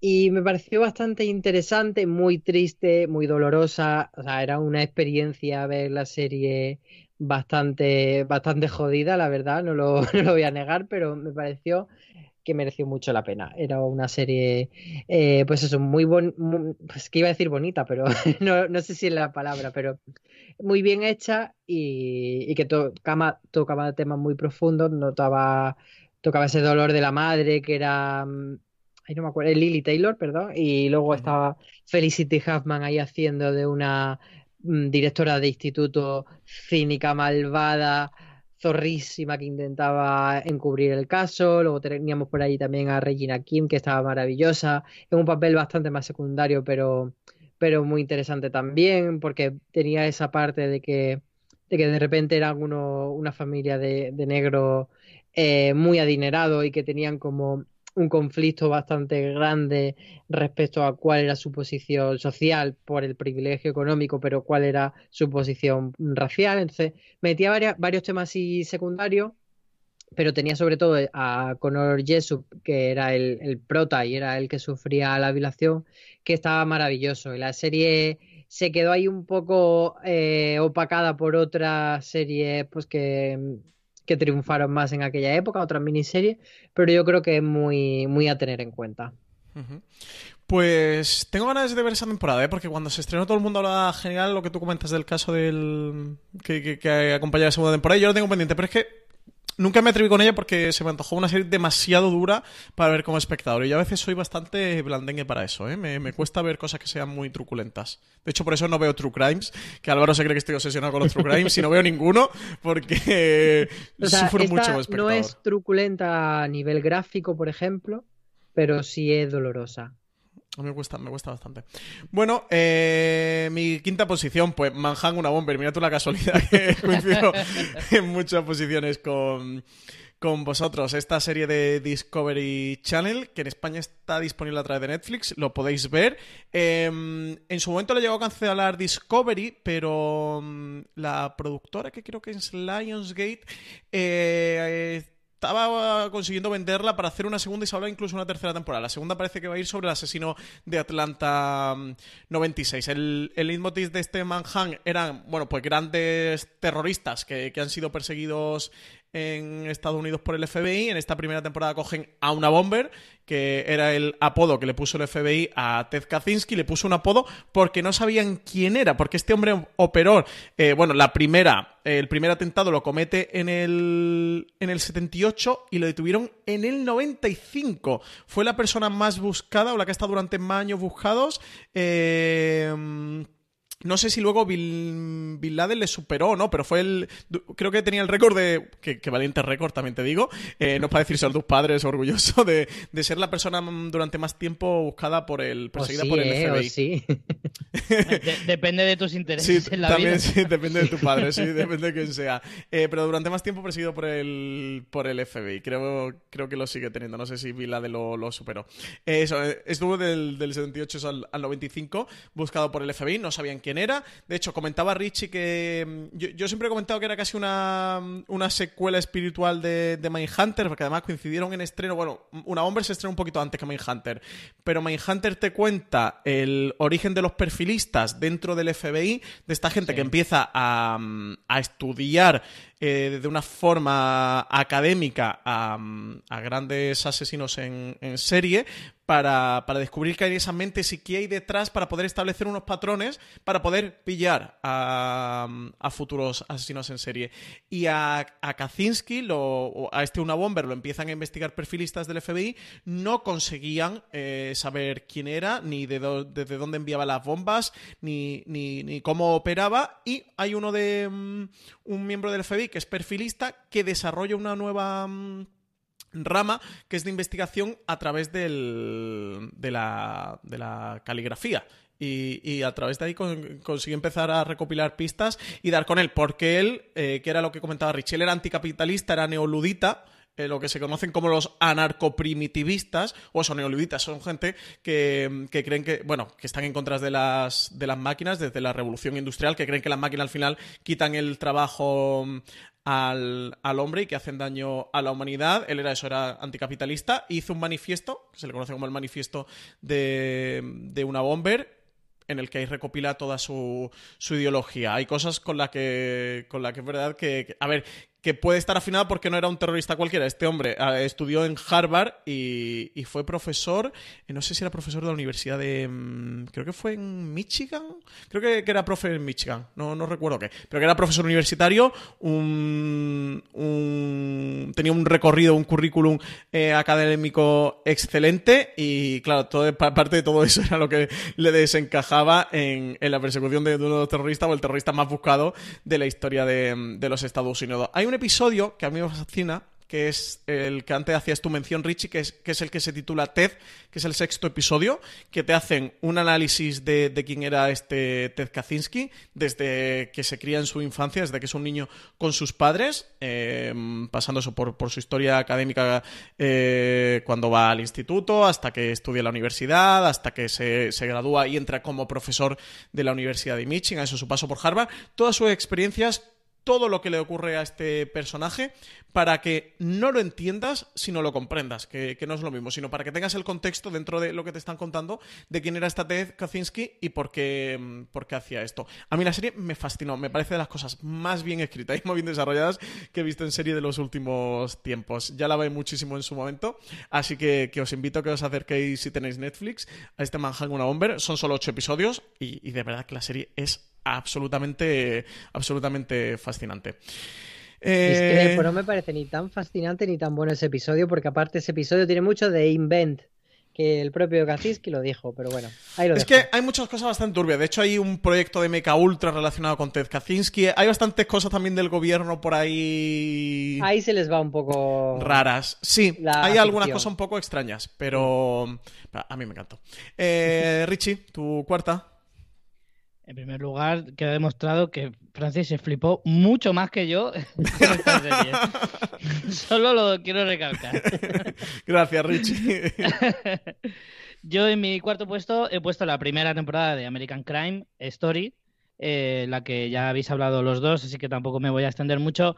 Eh, fue la primera, pues eso, la primera experiencia que tuvimos, o sea, después de American Horror, era como la, el segundo paso de Ryan Murphy dentro de las antologías eh, así un poquito de este estilo, y a mí me pareció, o sea, me, me, me enganchó desde el primer momento. La historia de OJ siempre me ha llamado mucho la atención. Yo tengo que decir que era súper fan de OJ Simpson por las películas de Agárralo como puedas. Aquí dejo el dato. Eh... Con lo que eso quiera decir, Richie. ya está, no digo más. Eh, y decir que, bueno, que toda su historia a mí me, me parecía súper interesante. Solamente añadir que a mí lo que más me gustó de la serie fueron las escenas de juicios. La escena de los juicios eh, me parecía una cosa maravillosa. A mí es que las historias sobre las series y las películas sobre juicios me fascinan y en este caso claro, te ponen todo el contexto, te ponen toda la historia y demás, cuando llegas al punto álgido, que es el juicio, te, da, te, das cuenta de, lo podrido que está el sistema, de cómo funciona todo y de, y de cómo estaba la sociedad entonces y, que, y lo, chungo de todo es descubrir que tampoco ha cambiado tanto desde 20 años después. Entonces, eh, no sé, me pareció fascinante y tampoco voy a añadir mucho más. Uh cuarta posición. Pues una, la primera puñalada que me dio Richie hoy fue esta, mi cuarta posición, que es American Horror Story Roanoke. Y ya os adelanto que es la última que pongo de esta serie. He estado tentado a poner alguno más. ¿No hay ninguna en tu top 3 de American Horror? No, Me Iba sorprende. Sí, sorprende mucho. eh, Yo no lo habría dicho. Ya, ¿eh? Eh, Y además Asylum me tiraba mucho, pero he dicho, bueno, venga, dos, y entonces me he quedado con Apocalipsis, por lo que comentaba antes de que era un poco esa, eso de retomar y de construir mucho sobre la mitología ya asentada. Y luego me quedo con Roanoke porque es la, temporada que me hizo recobrar la fe en la serie. Veníamos de ese freak show que fue bastante bluff y vi- vinimos también de Hotel, que también fue un poco rollillo. Y de hecho yo recuerdo que en Twitter puse como, porque hacían como todas estas promos muy misteriosas, que era todo interrogaciones, y yo la titulé como American Horror Story Cares, porque estaba ya harto de American Horror, pero sin embargo llegó Roanoke y me volvió loco, me atrapó muchísimo por lo que ha contado antes Richie de, de estos juegos de mm, narrativos que propone. Y aparte la historia me interesó mucho, me daba canguelo, porque era eh, Sí, momentos sí, sí. de Susti y, y me pareció muy divertida. Tenía puntos cómicos y, y puntos muy terroríficos, entonces estaba como muy bien medida. Y ya os digo, para mí es la mejor temporada de American Horror Story, así que ahí en el 4. Más que Asylum y todo, Álvaro. Sí, sí, sí, sí. Asylum yo creo que sería la segunda, pero Apocalipsis la he querido destacar por lo que he comentado antes, pero sí, sí, por encima de Asylum está Roanoke. Porque es que es una virguería lo que hace, es que cuando te da la sorpresa como wow, y luego te hace luego otro golpe de timón y dices wow, y es como merece la pena. Yo tengo que decir que creo que es la que más miedo me ha dado, con diferencia. Creo que es la que más me ha asustado, la, la que peor lo he pasado, porque American Horror siempre te propone cosas que parecen muy aterradoras, pero como que luego te, vas a te acabas acostumbrando y al final les pierdes un poquito el miedo. eh, cuando ya vas avanzando en la historia y conoces más a los personajes. Y de hecho, muchas de las de sus temporadas a veces son, por ejemplo, Freak Show era como muy iluminada, siempre pasaba todo de día o casi todo. Entonces, como que te daba menos, menos miedo. Pero, sin embargo, Roanoke me ha llegado a, a- a acojonar de decir, tengo que verme esto de día. Porque si me lo veo de noche a las tantas y tal solo en casa, me vamos, no, no duermo. Así que eso sí que también a mí me hizo también reconciliarme un poquito con la serie, que, que me lo hiciera pasar un poquito mal, también lo, lo agradecí bastante. Y esta temporada lo consigue con diferencia, vamos, con, pero seguro. Pues nada, me la apunto porque esta tenía ganas de verla la ponéis como de la mejor, así que nada, esta me la apunto. Esta recomendación me la llevo. Eh, mi cuarta posición en la segunda temporada de American Crime Story, el asesinato de Gianni Versace. Ya hemos hablado de ella, así que no añadí mucho más a que me fascina el retrato que hace del, de, de- de cómo se percibe la homosexualidad en Estados Unidos a finales de los 90. Pensaros que Versace fallece en el 97 y, y cómo ese clima que se vive en parte puede desembocar en, el, en este asesinato de Gianni Versace. La actuación de Andrew, de, de Andrew Cunanan, de Darren Criss como Andrew Cunanan es mm, soberbia. Eh, se, te ponen los pelos de punta en un papel que es muy difícil, lleno de matices y tremendamente mm, complejo. Y luego tiene una serie de episodios que para mí han estado dentro de lo mejor del año, como a Random Killing o, House by the Lake. Así que, sin duda, recomendar el asesinato de Gianni Versace como una de las mejores antologías que hemos podido ver. Y se queda ahí justito, justito, antes de entrar en, en mi top 3. Y mira que me ha dado pena dejármelo. Richie Fintano, eh, ¿cuál ha sido la que ha entrado ya sí que en tu top 3, en tu tercera posición? Pues mira, para llenar ese Este ya es el podio, ¿eh? O sea, que ya vienen las gordas gordas. El vacío tan enorme que ha dejado Álvaro negándose a meter más temporadas de American, Cry- de American Horror Story, yo vengo aquí tres. a poner por supuestísimo eh, la segunda temporada, que para mí es sin duda la mejor. Eh, es Asylum, que, que aunque Rano, que me ha gustado muchísimo, el, el recuerdo que tengo de, de Asylum fue maravilloso. La primera temporada de American Horror Story estuvo muy bien, muy, muy bien pero al ser como más novedad y creo que la serie todavía necesitaba encontrarse un poquito a sí misma, creo que en la segunda temporada eh, consigue llegar al, tope. Eso no significa que las temporadas siguientes no merezca la pena ver. Eh, hay algunas mejores y peores, pero es que para mí la segunda consigue un, un ambiente tan, tan chungo, porque al final, joder, estás hablando de un asilo, eh, o sea, de uno, mm, eh, lo diré, Una institución mental. Sí, vale. No era la palabra esa, pero me vale esa. Un loquero. Sí. Eh, en el que, bueno, pues pasa absolutamente de todo. Tenemos eh, personajes todos terroríficos, cada uno de, de- de una especie de submundo diferente del terror. Y, y bueno, hay un momento maravilloso, Álvaro, que no me lo vas a negar, que es el número musical, Sí, que es eso fascinante. es y es, súper eso es una maravilla, eso es una maravilla. Merece la pena verte la temporada solo por ese, ese momento, porque a mí es que me, me, me, me flipó. Que dentro de, de ese ambiente tan chungo, tan enrarecido, todo malsano, todo, todo súper fatal, me cuelas un número musical que es, de verdad, es que es fascinante. Y además es que la gente estará flipando diciendo, pero ¿cómo en una serie así te meten un, número musical? Pues, pues es que encaja perfectamente. Y, y merece mucho la pena verlo. Y no sé, es que a mí me, encantó, me atrapó muchísimo la, la serie. Y los actores, que son casi todos ya bastante fijos dentro de la serie, están increíbles. Y no sé, es que me, gustó muchísimo esta temporada. Es de hecho la temporada que a mí me hizo ser absoluto fan de esta serie y que haría que me tragaría cualquier cosa para ver si algún día llegaría a este nivel. Y sí que es cierto que en las últimas temporadas parece que lo está consiguiendo. Y al hilo de lo que decía del, del canguelo de, de Roanoke, en esta, en Asylum, también hay escenas Sí. bastante complicadas, sobre todo cuando está el personaje de Sarah Paulson encerrada en una especie de zulo. No voy a hacer más, más spoiler, pero bueno, quien la haya visto que me entiende que está ahí atrapada y, y sufre muchísimo por ella, muchísimo. Y el final, el final de la serie, o sea, el final de la temporada es para mí, si no el mejor, de los mejores de la serie, pero vamos, con, con Sí, porque años luz de diferencia. Porque además esta serie, esa- esta temporada tenía el- el- la dificultad de que mete tanta cosa a lo loco, que si aliens, que si no sé qué, que si no sé cuánto, y de Sí. repente la cierra muy bien. Sí, sí, sí, sí. Álvaro, ¿cuál es la digna de entrar en, en tu podio en la tercera posición? Pues me voy con True Detective temporada 1. ¿La tercera? ¡Qué, ¡La mira, tercera! qué sinvergüenza! Por Madre favor. mía, qué el robo, sinvergüenza qué vosotros robo. que habéis dejado a los fuera de, de La vuestro- tercera, qué robo. Eh, una temporada maravillosa eh, y, porque sobre todo mm, la voy a destacar y, como sé que vosotros la vais a poner también voy a hablar poquito, pero yo quiero destacar que me gustó mucho que mientras mucha gente estaba devanándose los sesos en torno a quién era el rey amarillo y el crimen y tal, la serie estaba yendo por otro lado. Era como eso, no importa, lo que importa es cómo está afectando a estos dos señoros eh, pues haber estado expuesto a tanta maldad y a, y a tanta truculencia durante décadas. Entonces, eso es bastante interesante.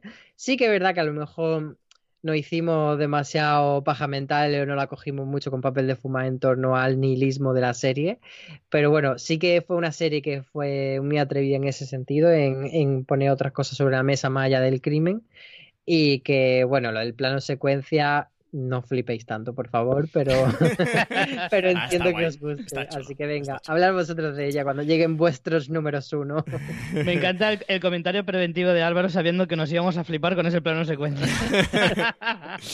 Bueno, yo en mi tercera posición he metido a Field, eh, la serie de la que antes hablaba mm, Richie. Cuenta ese enfrentamiento de David Davis y John Crawford, dos de las grandes divas de Hollywood. Un enfrentamiento que se venía cociendo de hace bastantes años, pero que mm, todo terminó de estallar en qué fue de Baby Jane, no en quién mató a Baby Jane, sino en qué fue de Baby Jane. Ahí ya terminó de, de explotar con, con una nominación en, en un Oscar mediante. A mí la serie me parece una auténtica preciosidad. El, em, se nota el amor de Ryan Murphy, también lo comenté en algunas entrevistas, que, que él se estuvo mm, carteando, creo que era con Bette Davis, no sé Con si... Bette Davis, sí. Sí, ¿verdad? Eh, en, los en los últimos años de David Davis, él se estuvo carteando con ella porque era un fan absoluto y se nota el amor a las dos figuras, tanto de John Crawford como de David Davis, con, el cuidado y con el mimo que, que las trata y sobre todo también el cariño que, mm, que, transpira eh, la serie al, al Hollywood clásico, a esa época de Hollywood, a esos años 50, años 60. Luego hay personajes secundarios que me parecen, y ahí coincido con Richie, absolutamente delirantes, como Alfred Molina haciendo de, de Robert Aldrich, del productor de que fue Baby Jane, que lo tenían absolutamente loco, de, de Stanley Tucci como Jack Warner, el, el jefazo de los estudios Warner Bros. Stanley Tucci está inmenso. o sea, Él está inmenso y, y clava muy bien esa, también esa persona un poco eh, despiadada de, de- de Jack Warner, que, en aquella época eh, todo el mundo lo tenía como, un tiburón de Hollywood. O sea, era alguien absolutamente implacable, eh, despiadado, eh, un, hombre que el, sistema de estudio lo, llevaba a rajatabla y que se encuentra con esta patata caliente, con este rodaje que fue de Jane, con un Robert Aldrich que lo tenían mm, pues, pues loco y que le estallaba la, mm, la patata en la mano. Me gusta también mucho el personaje de, de Hedda Hopper, de la columnista, que interpreta a Judy Davis, que mira, como periodista sí que me hacía mucha gracia ver esta figura dentro de la serie, y sobre todo Jackie Hoffman como mamacita, esa ama de llaves de John Crawford, esa confidente, esa eh, hermana. Eh, me parece una relación pre- preciosa entre las dos y es tremendamente divertido. Y sobre todo me quedo con la escena final de, de Feud. Vosotros que la habéis visto, esa ensoñación que tiene el personaje John Crawford y no cuento nada más, me parece las cosas de verdad más bonitas, más bonitas que he visto en, en televisión lo- en, en muchos años. Hablaremos ahora del plano secuencia de, de True Detective en, en la primera temporada, pero la preciosidad de esta escena, eh, sin ningún alarde técnico, simplemente eh, con, con una serie de diálogos y desde el guion, me parece. mm, se me ponen los pelos de punta mismo contándolo. Así que nada, tenéis que ver Feud. Esta la tenéis en HBO España, es de FX y la tenéis en HBO. Así que, por Dios, ved Feud. Eh, tanto si os gusta el cine clásico como si no, esta historia es preciosa. Y luego, una cosa que me parece muy importante de Feud es que demuestra a mucha gente que para muchos, que yo no le llamaría así, jamás se me ocurriría, pero que para muchos dos series de dos señoras puede ser muy interesante, muy, muy interesante y contar historias muy interesante. Bueno, y además esa señora interpretan a Jessica Lange, que hace de John Crawford, y Susan Sarandon, que es Bette Davis. O sea que, ojo, la, la altura del reparto que tiene, mm, que tiene Feud. Es que no sé a quién no le puede interesar dos series, o sea, una serie de dos señoras que sufren. Es como mi Porque premisa para- favorita. Claro, para muchos son. ¿Qué me van a contar a mí? Dos señoras que, que sufren. Y cuentan muchísimas cosas Feud. Así que nada, oyentes que no han visto Feud, eh, os toca este fin de semana poneros al día con ella. Son ocho episodios os recordar, así que no tenéis ninguna excusa. Eh, Richie, eh, la segunda posición iba a intentar adivinarla, pero. no tengo claro. Eh, ¿Es un American Horror, Richie? No, No, va a ser Fargo. no, sí. No. Fargo, Ya que ya lo- somos la patita, yo creo que va a tener. Ah, no, ah, claro, tener- Fargo temporada 1 no la ha Claro. puesto. Claro, la va claro, a tener claro, en la claro. 2 y True Detective en el 1. Esa es mi apuesta. Yo creo que aquí el, el único suspense que queda ya es saber si Francis y yo vamos a coincidir en el orden, porque está claro que en las series coincidimos, pero no, no sé si en el orden. Y efectivamente, Álvaro acierta, pongo a Fargo en el segundo puesto. Y sí, la primera temporada de Fargo fue, fue todo un descubrimiento bestial. A poquito que te interesen un poco las películas de los Coen, que a mí la mayoría me fascinan, pues claro, pues te dicen que van a hacer una serie sobre Fargo y, y es que se te hace el culo pesicola, como se suele decir. Entonces, a mí la primera temporada me flipó. Soy totalmente fan incondicional de Martin Freeman en casi todo lo que hace, porque me parece un tío bestial. Y es que, porque no hay nadie que haga de perdedor como él. O sea, es que lo clava, lo clava. Y en esta, en esta temporada, en esta serie, lo, lo hace de forma magnífica. Y claro, Bi- Billy Bob Thornton haciendo uno de los villanos que para mí es uno de los mejores villanos de la década en cuanto a series, eh, es que, es que ese duelo entre los dos es que me parece alucinante. Yo soy muy fan de los ambientes, soy muy fan de, que me sobrecoja el, escenario en el que se me plantea. Y esa Minnesota que parece que nunca ha roto un plato y que cómo consiguen eh, las historias de los Cohen, o en este caso la historia de Fargo, eh, hacer como en un sitio muy idílico, muy tranquilo, en el que nadie, todo el mundo se saluda y tiene buenos, eh, tiene como buenos modales, ocurran cosas tan terribles, siempre me parece como muy, muy interesante y que a mí me fascina. Eh, no quiero tampoco alargarme mucho más porque sé que, que Francis tendrá mucho que decir al respecto. Y Francis no es de los que dicen, bueno, ya habéis hablado vosotros. Claro. Francis no pasa turno. Bichis. Eh, Álvaro, ¿quién...? Bueno, eh, Richie, vamos a especular a ver con Álvaro la segunda y la Venga. primera. Eh, Yo sé que una de las dos es Feud, lo tengo clarísimo, Sí. lo tengo vamos, mega claro, porque por eso me ha soltado ese rapapolvo cuando le he puesto en mi puesto número 6, pero la otra sí que la verdad es que me tiene muy perdido, porque ya ha Es- descartado... Pero es eh, Versace. Su otra es Versace, Richie. Ah, bueno, claro, claro. Mira, mira cómo Eh, se claro. ríe. Mira, mira la risilla nerviosa que le sale del, Venga, del delincuente pillado. ¿Cuál, ¿Cuál creéis que es el 2? Eh, Creo yo que el 2 es. Versace. Yo creo que es Feud. No, el, el 2 es Versace. El 2 es Feud. Uy. Ah, Con mucho dolor, ¿eh? porque podría estar perfectamente en el 1. Por supuesto, está Pero, muy pero por Versace la ha encima. visto ahora y la tiene más reciente. Eh, no, pero no por eso. Mm, es que, bueno, puede ser también, la verdad, pero eh, por supuesto ambas están muy, muy, muy, muy por encima de True Detective temporada 1. muy lejana y, y me parece maravilloso. Es que ya la habéis destripado totalmente, muy bien destripada, por cierto. Eh, yo lo único que añadiría que, pues eso, aparte de eh, una ambientación impecable, que por cierto es muy interesante ir viendo capítulo a capítulo, buscando eh, eso es como casi un juego, ¿no? Y buscando qué pasó en la realidad y qué Sí. escenas corresponden a cosas. Además, los medios americanos hicieron mucho de Fast Check, fue muy interesante. Y hay, por ejemplo, una escena en la que Beth Davis, después del éxito de que fue de Baby Jane, la llevan como a un programa de variedades y hace como una cancioncita. Esa canción eh, está recreada de una. y hay una comparación de vídeo de la, de la original y de la de mm, eh, Susan Sarandon, que es, vamos, clavadísima. Eh, como curiosidad, Susan Sarandon es mucho más mayor que Bette Davis, pero la diferencia de edad hace que Bette Davis en aquella época pareciese como una viejecita, mucho más viejecita, y Susan Sarandon está maravillosa, por favor, queremos esa crema que usa.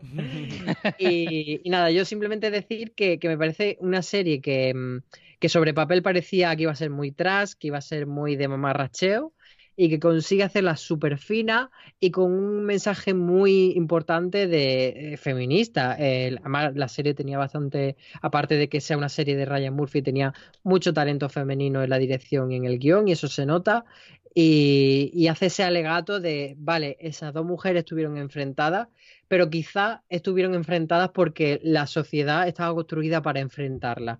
No Ujú. fueron ellas simplemente que se odiaban y que Sí, quisieron sí, sí. odiarse, sino que para poder seguir viviendo y poder seguir estando en los titulares estaban obligadas a, a- a crear esa guerra. Entonces hace una reflexión muy bonita de que en otro contexto quizá podrían haber sido incluso amigas y, y está, es que eh, es, no tengo más palabras. Ya lo habéis dicho que- todo, así que venga, paso Sí. al siguiente. Yo esa parte de- momento... Didi Sí. Richie. No, Creo que íbamos a decir lo mismo, me parece. Creo que el momento ese de la reflexión que hablaba Álvaro, eh, en el que efectivamente tú descubres que puede, podrían haber sido amigas, y en el fondo un poquito de- en el corazón, aunque tú no hayas vivido tanto esa historia, pero que la has vivido a lo largo de, esa- de la serie, que te la sabes representar muy bien, un poquito en el corazón sí se te rompe de decir, joder, qué pena, ¿no? Porque hubiera sido maravilloso. La verdad, a mí esa, ese momento de la serie me sobrecoge tanto que igual se me escapó una lagrimilla y todo. Sí. No, yo iba a decir que. Igual. que no he comentado antes de Feud. A mí una cosa que me gusta mucho de la serie de Ryan Murphy, lo he comentado antes a través de, mm, de People vs. O.J. Simpson, el asesinato de Gianni Versace. Álvaro lo ha apuntado ahora muy bien en Feud, de, de cómo eh, la sociedad es, eh, en el fondo, o ese pozo sociocultural es el que, el que las lleva a, a enfrentarse y a esa posición que, mm, que sufren las dos. Yo creo que es el gran mensaje que hay detrás de, este feud y, y que me, parece muy, muy, muy, muy chulo como lo analiza Ryan Murphy lo plasma en esta serie. Sí que va a comentar de Feud también, que no he comentado antes, que sobre Feud hicimos un montón de contenido en Fuera Series, hay críticas episódicas para quien quiera verla ahora o quien la haya visto le apetezca recuperarlo, que hizo Valen y sacamos algún artículo y especialmente sacamos uno, publicamos uno de Juan Tejero, que es para mí la persona, y lo digo rotundamente, que más sabe de cine en España, es el, el, el dueño de TV Editores, de la editorial de cine más importante que, que en España, hizo un artículo que se llama Detrás de qué fue de Baby Jane, que explica todo el enfrentamiento de cómo se gestó, cómo venía, lo que ocurre en que fue de Baby Jane y cómo cuajó en, el, en la gala de los Oscar de 1963, que también sale dentro de, mm, de la serie. La analiza eso, históricamente cómo ocurrió todo y qué fue lo que ocurrió. El artículo es una maravilla. Así que nada, os recomiendo a todos que, que os guste Feud, que os acerquéis a foraseries.com y, y lo leáis. Y nada, hasta aquí la promoción. Eh, paso a mi, a mi segunda. A ver, Es- ¿queréis espera que adivinar? hagamos quiniela. Yo creo a que has puesto Fargo por debajo de True Detective. O sea, la segunda Fargo y la primera True Detective. Sí. Yo Richie. es que creo que eh, eh, Francis es tan flipado de Noah Hewley que estoy casi seguro de que le ha puesto En serio, Fargo es, que la es una primera. serie. eh, No sé. O sea, entre Fargo y True Detective yo no tendría dudas. Y Yo Fargo yo le he puesto pero- el 7, ¿eh? Sí, pero eh, no sé. Yo creo que podría ser Puede ser, eh, sí, sí. Con esto Fargo la primera. Eh, tú, Richie, Fargo la primera y segunda True Detective. Sí. ¿Y Álvaro? Y yo, True Detective 1, eh, Fargo 2. Pues nada, mini punto para Richie Fintano. no es que sea flipado de no Howley. Hombre, al que sin conocer está entre mis favoritos de la vida.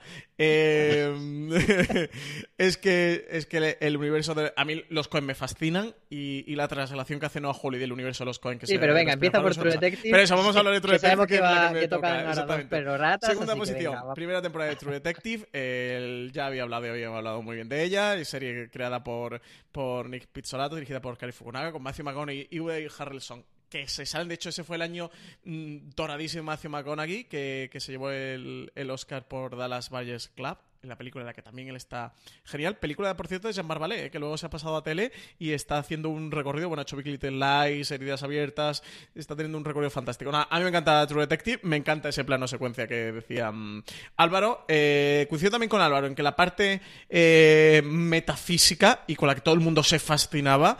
Eh, no es la que a mí me fascina de, de la serie, me fascina mucho el, el, ambiente, esa atmósfera y la dinámica entre los dos personajes y el pozo que tienen los dos personajes y que luego que ellos están eh, absolutamente soberbios. O sea, la interpretación de Woody Harrelson y de Matthew McConaughey es enorme, es que es de las mejores interpretaciones que hemos podido ver en tele.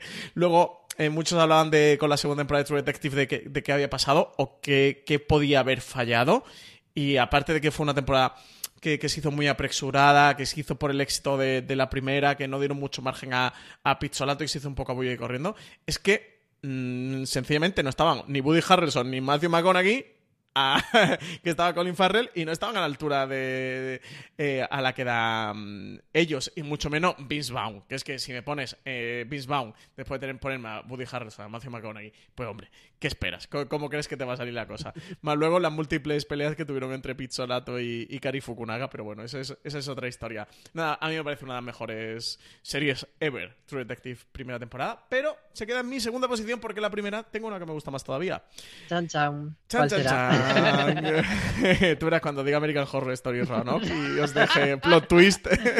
Me encantaría. Richie Fintano. Eh... Bueno, es True pues, no, no, no hay que todo, crear más suspense, ¿no? Contra todo pronóstico.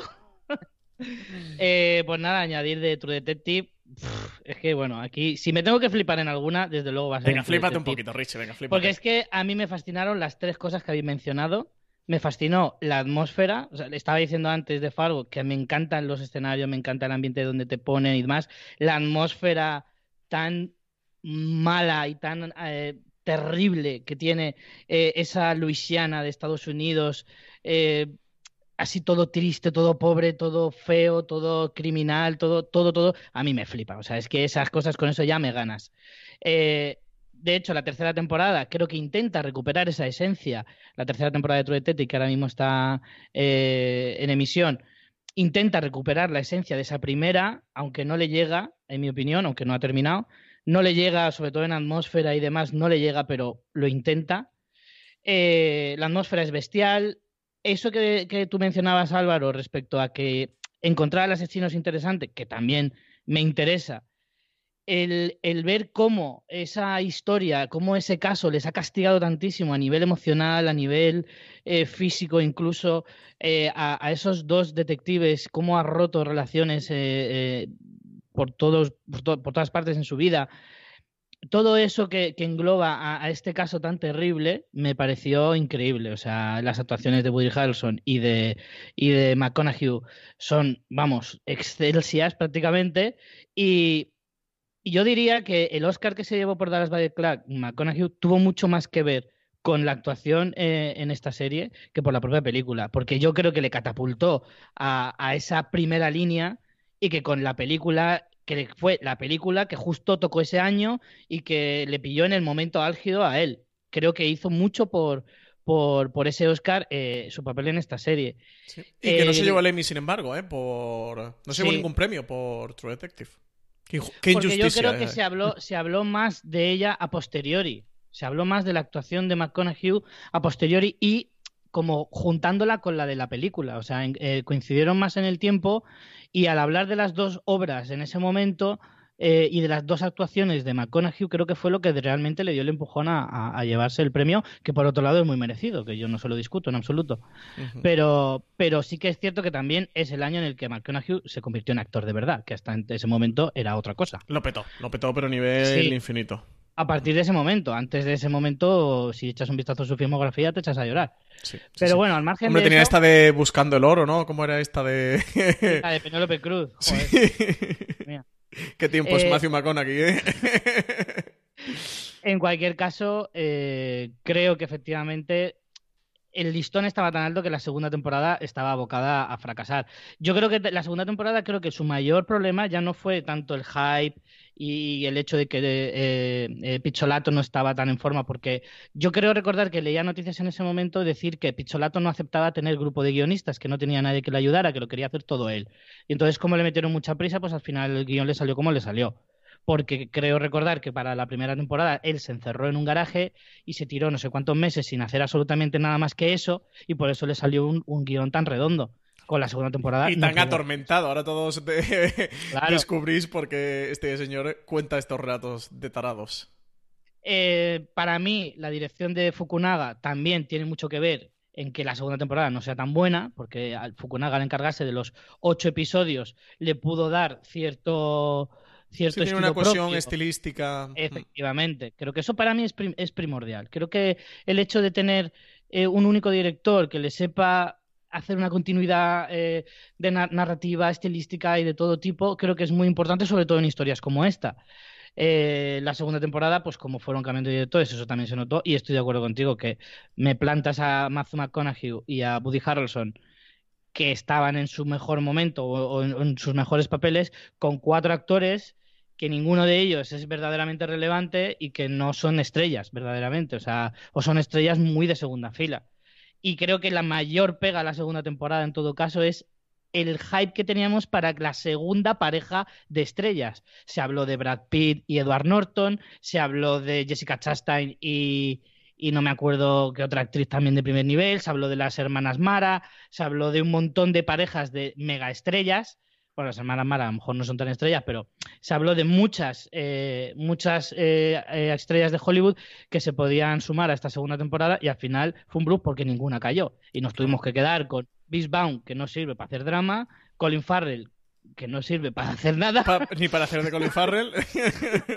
y Taylor Kitsch, que hace lo que puede el pobre, y Rachel McAdams, que también hace, mm, bueno, bastante aceptable, pero que no llega al nivel excelente de, la primera temporada. En fin, me podría tirar una hora más hablando de esto, pero no lo voy a hacer. Yo quería apuntar, porque mientras estabais hablando, eh, como habéis dicho Francis, lo de la injusticia de Matthew que no ganó el, el Emmy, estaba pensando a ver quién era y estaba googleando a ver quién era el que le quitó el Emmy y fue Brian Cranston por la temporada de Breaking Bad. La última. Porque la presentaron a. Eh, porque True Detective la presentaron como serie y no como miniserie. Entonces, no sé si tenéis que objetar que Brian Cranston se llevase ese, ese No, no, en absoluto. A ver, fue además el único que ganó Brian Cranston, ¿verdad? Que se lo llevó con la última no, no, temporada. Tenía ese, creo que el cuarto. Pues entonces fuera, Brian Cranston. Brian Cranston, todos los Emmy del mundo por Breaking Bad. La pero... Última, ¿no? La quinta es la última. Sí, fue pero que no, no, no, os mm. preocupéis, que se llevó el premio de consolación que fue el Oscar. Oscar, que no está mal, como premio de consolación. Bueno, Álvaro. Eh... Pues para sorpresa. Cambiemos de, tema, que Matthew McConaughey, si no está escuchando ahora, no nos eche a llorar. A ver, primera posición. Channel Zero Candle Cove. No, es broma. American Horror. Eh, horror, no. American Crime Story, el asesinato de Gianni Versace. Título muy bien elegido, como expliqué. en el hicimos, tampoco me quiero extender mucho porque habéis eh, comentado muy bien y además hicimos, si os apetece escuchar sobre esta serie, hicimos un review Francis y yo junto con Alberto Rey. Y, nada, comentar que me parece muy destacable que Ryan Murphy cuando ha hecho eh, series eh, ambientadas en, hechos reales, como eh, las dos temporadas de American Crime Story, como Feud que acabamos de comentar, que no se limite simplemente a contarnos hechos y a contar sucesos y hacer como una secuencia de cosas que se saben y encadenarlas, sino que eh, lo que proponga sea eh, hablar de temas concretos, hablar de comentario social y en este caso se habla de la homofobia desde muchísimos puntos de vista. Nos recuerda que no hace tanto tiempo estábamos en esa sociedad y que esa sociedad sigue estando presente dentro de, lo que cabe. Eh, ha evolucionado, pero no tanto como quizá pudiera haberlo hecho. Y, me parece admirabilísimo, como habéis comentado, Darren Criss está impecable, Penélope está sublime. Que sí que es verdad que tiene un papel muy, muy pequeñito y muy secundario, y quizá por eso no, no se ha lucido tanto en la entrega de premios, ha quedado simplemente con nominaciones pero que American Crime Story y el asesinato de Jenny Versace es la mejor serie del año pasado y a mí me gusta muchísimo. Y sobre todo yo defiendo esa estructura que es súper valiente, súper interesante y, muy diferente a lo que ya hemos visto. Entonces a mí me parece súper estimulante que tú te esperes un biopic muy básico y muy lineal y él te diga, no, vamos a hacerlo de otra manera, vamos a ir contando primero el asesinato y vamos a ir buscando las raíces, eh, yendo hacia atrás en el tiempo Entiendo que para algunas personas fuese frustrante perder tanto tiempo a la familia Versace del punto de mira, pero para mí merecía mucho la pena todas las historias laterales que cuenta. Sí, yo estoy de acuerdo también en todo, Álvaro.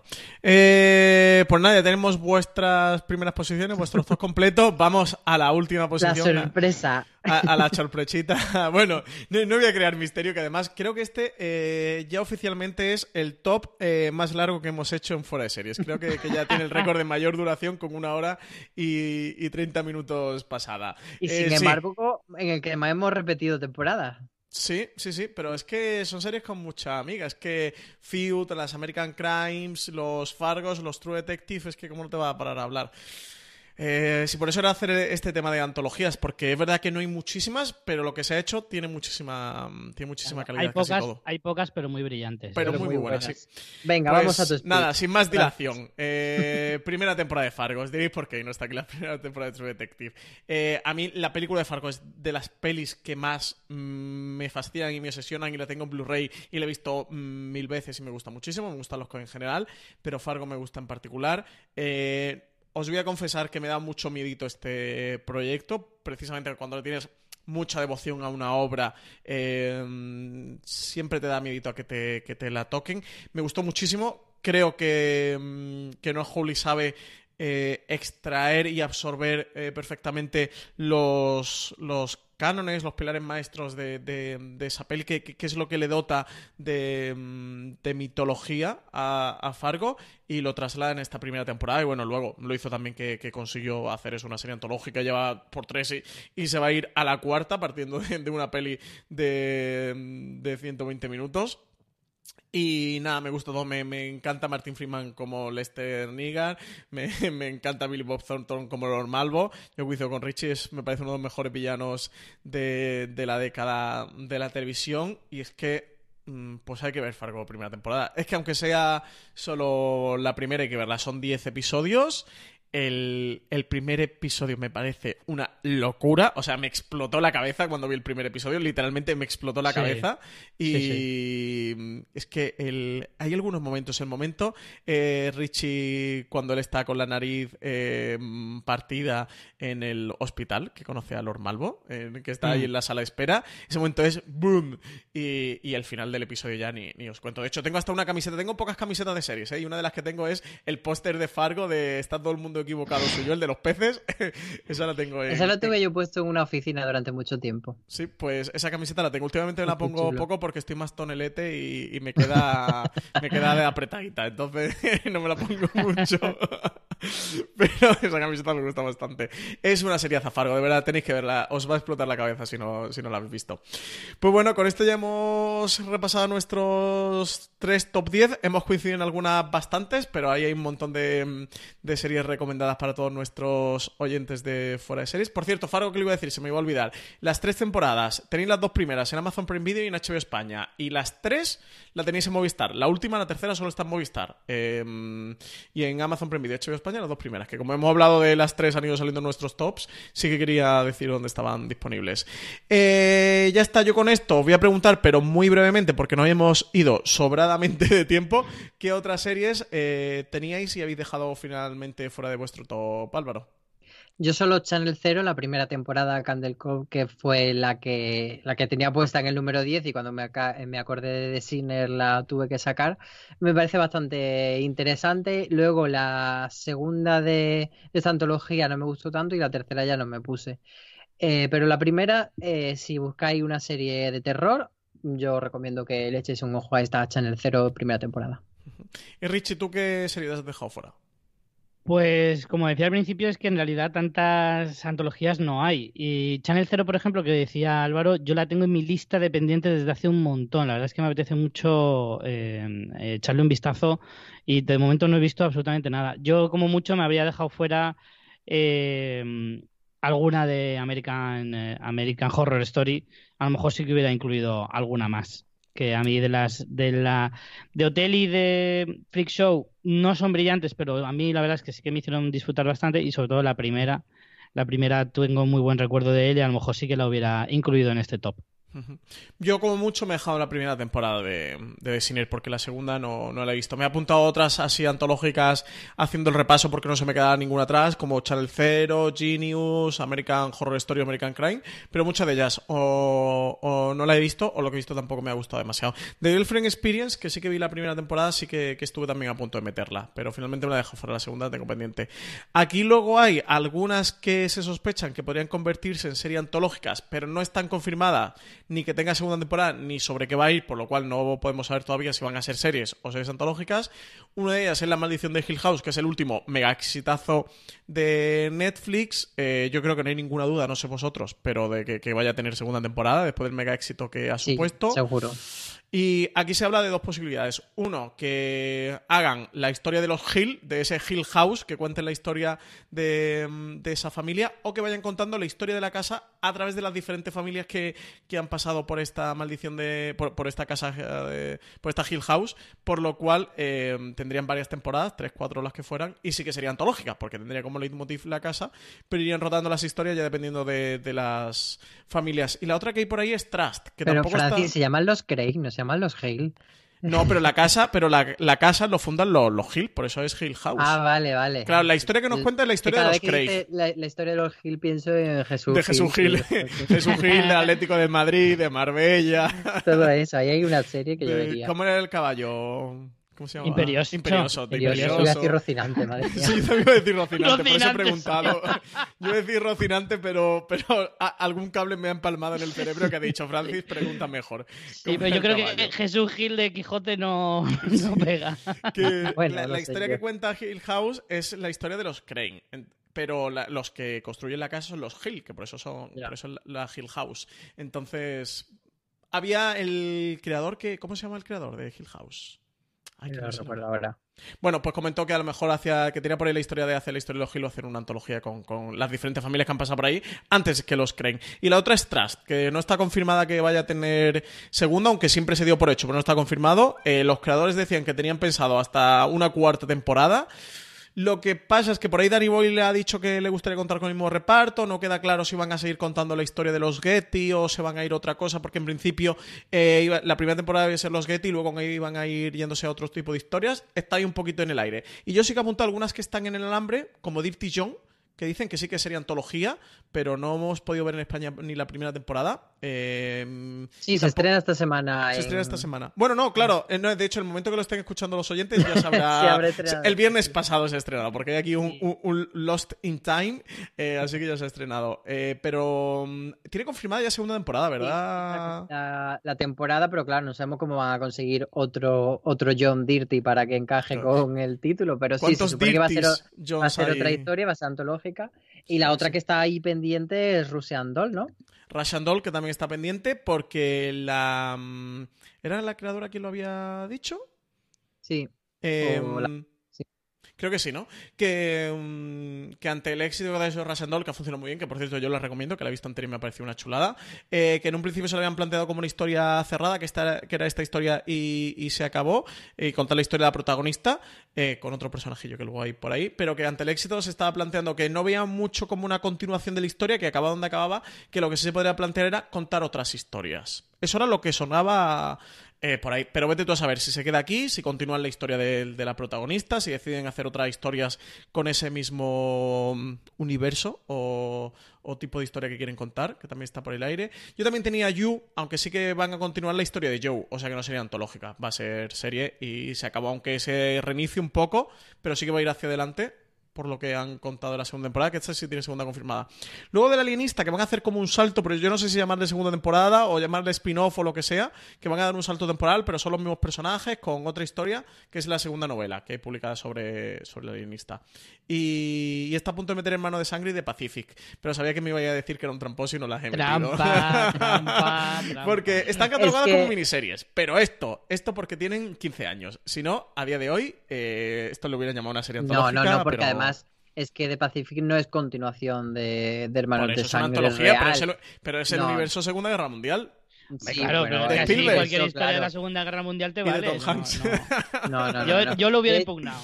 Sí, de hecho yo quiero contar, eh, por si hay gente que ha llegado hasta aquí, porque lo mismo ya se han dormido todos, pero si hay alguien, pues se lo voy a contar.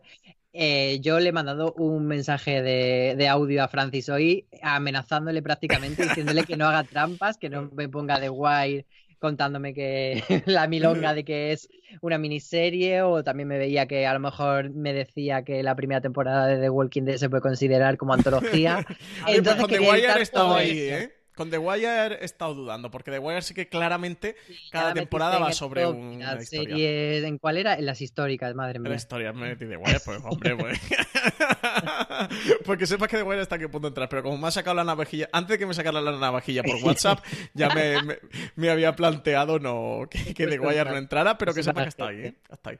Pues nada, chicos, que, eh, que un placer haber grabado este programa de series antológicas con vosotros. Yo creo que ha quedado bastante simpático y que hemos hablado de series muy chulas.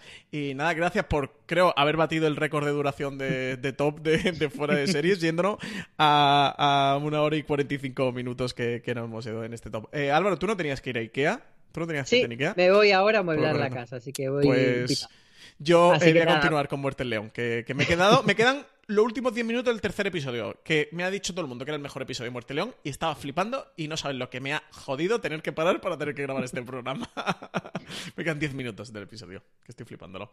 Eh, nada, Richie, que un abrazo enorme y muchas gracias por estar aquí en, en Fuera de Series otra vez más con nosotros. Ya que estáis contando las agendas de vuestra tarde, que sepáis que yo me voy a poner a poner lavadoras. ya que estamos. Pues nada, muchas gracias a todos los oyentes que habéis estado esta horita y 45 minutos con nosotros repasando las mejores series antológicas de la historia de la televisión. Que sepáis que podéis encontrar mucho más contenido de series en foradeseries.com, que nos podéis seguir en nuestras redes sociales, arroba fuera en todos lados, en Twitter, en Facebook, en Instagram, y que también muchos más podcasts como este top o otros tipos de podcasts como son Review, Gran Angular o el magazine de actualidad streaming lo podéis encontrar en la cadena de podcast de Fuera que estamos disponibles en iVoox, en iTunes, en Spotify y en cualquier reproductor de podcast que quiera que utilicéis. Que muchas gracias a todos y nada, nos seguimos escuchando por aquí en Fuera de Series.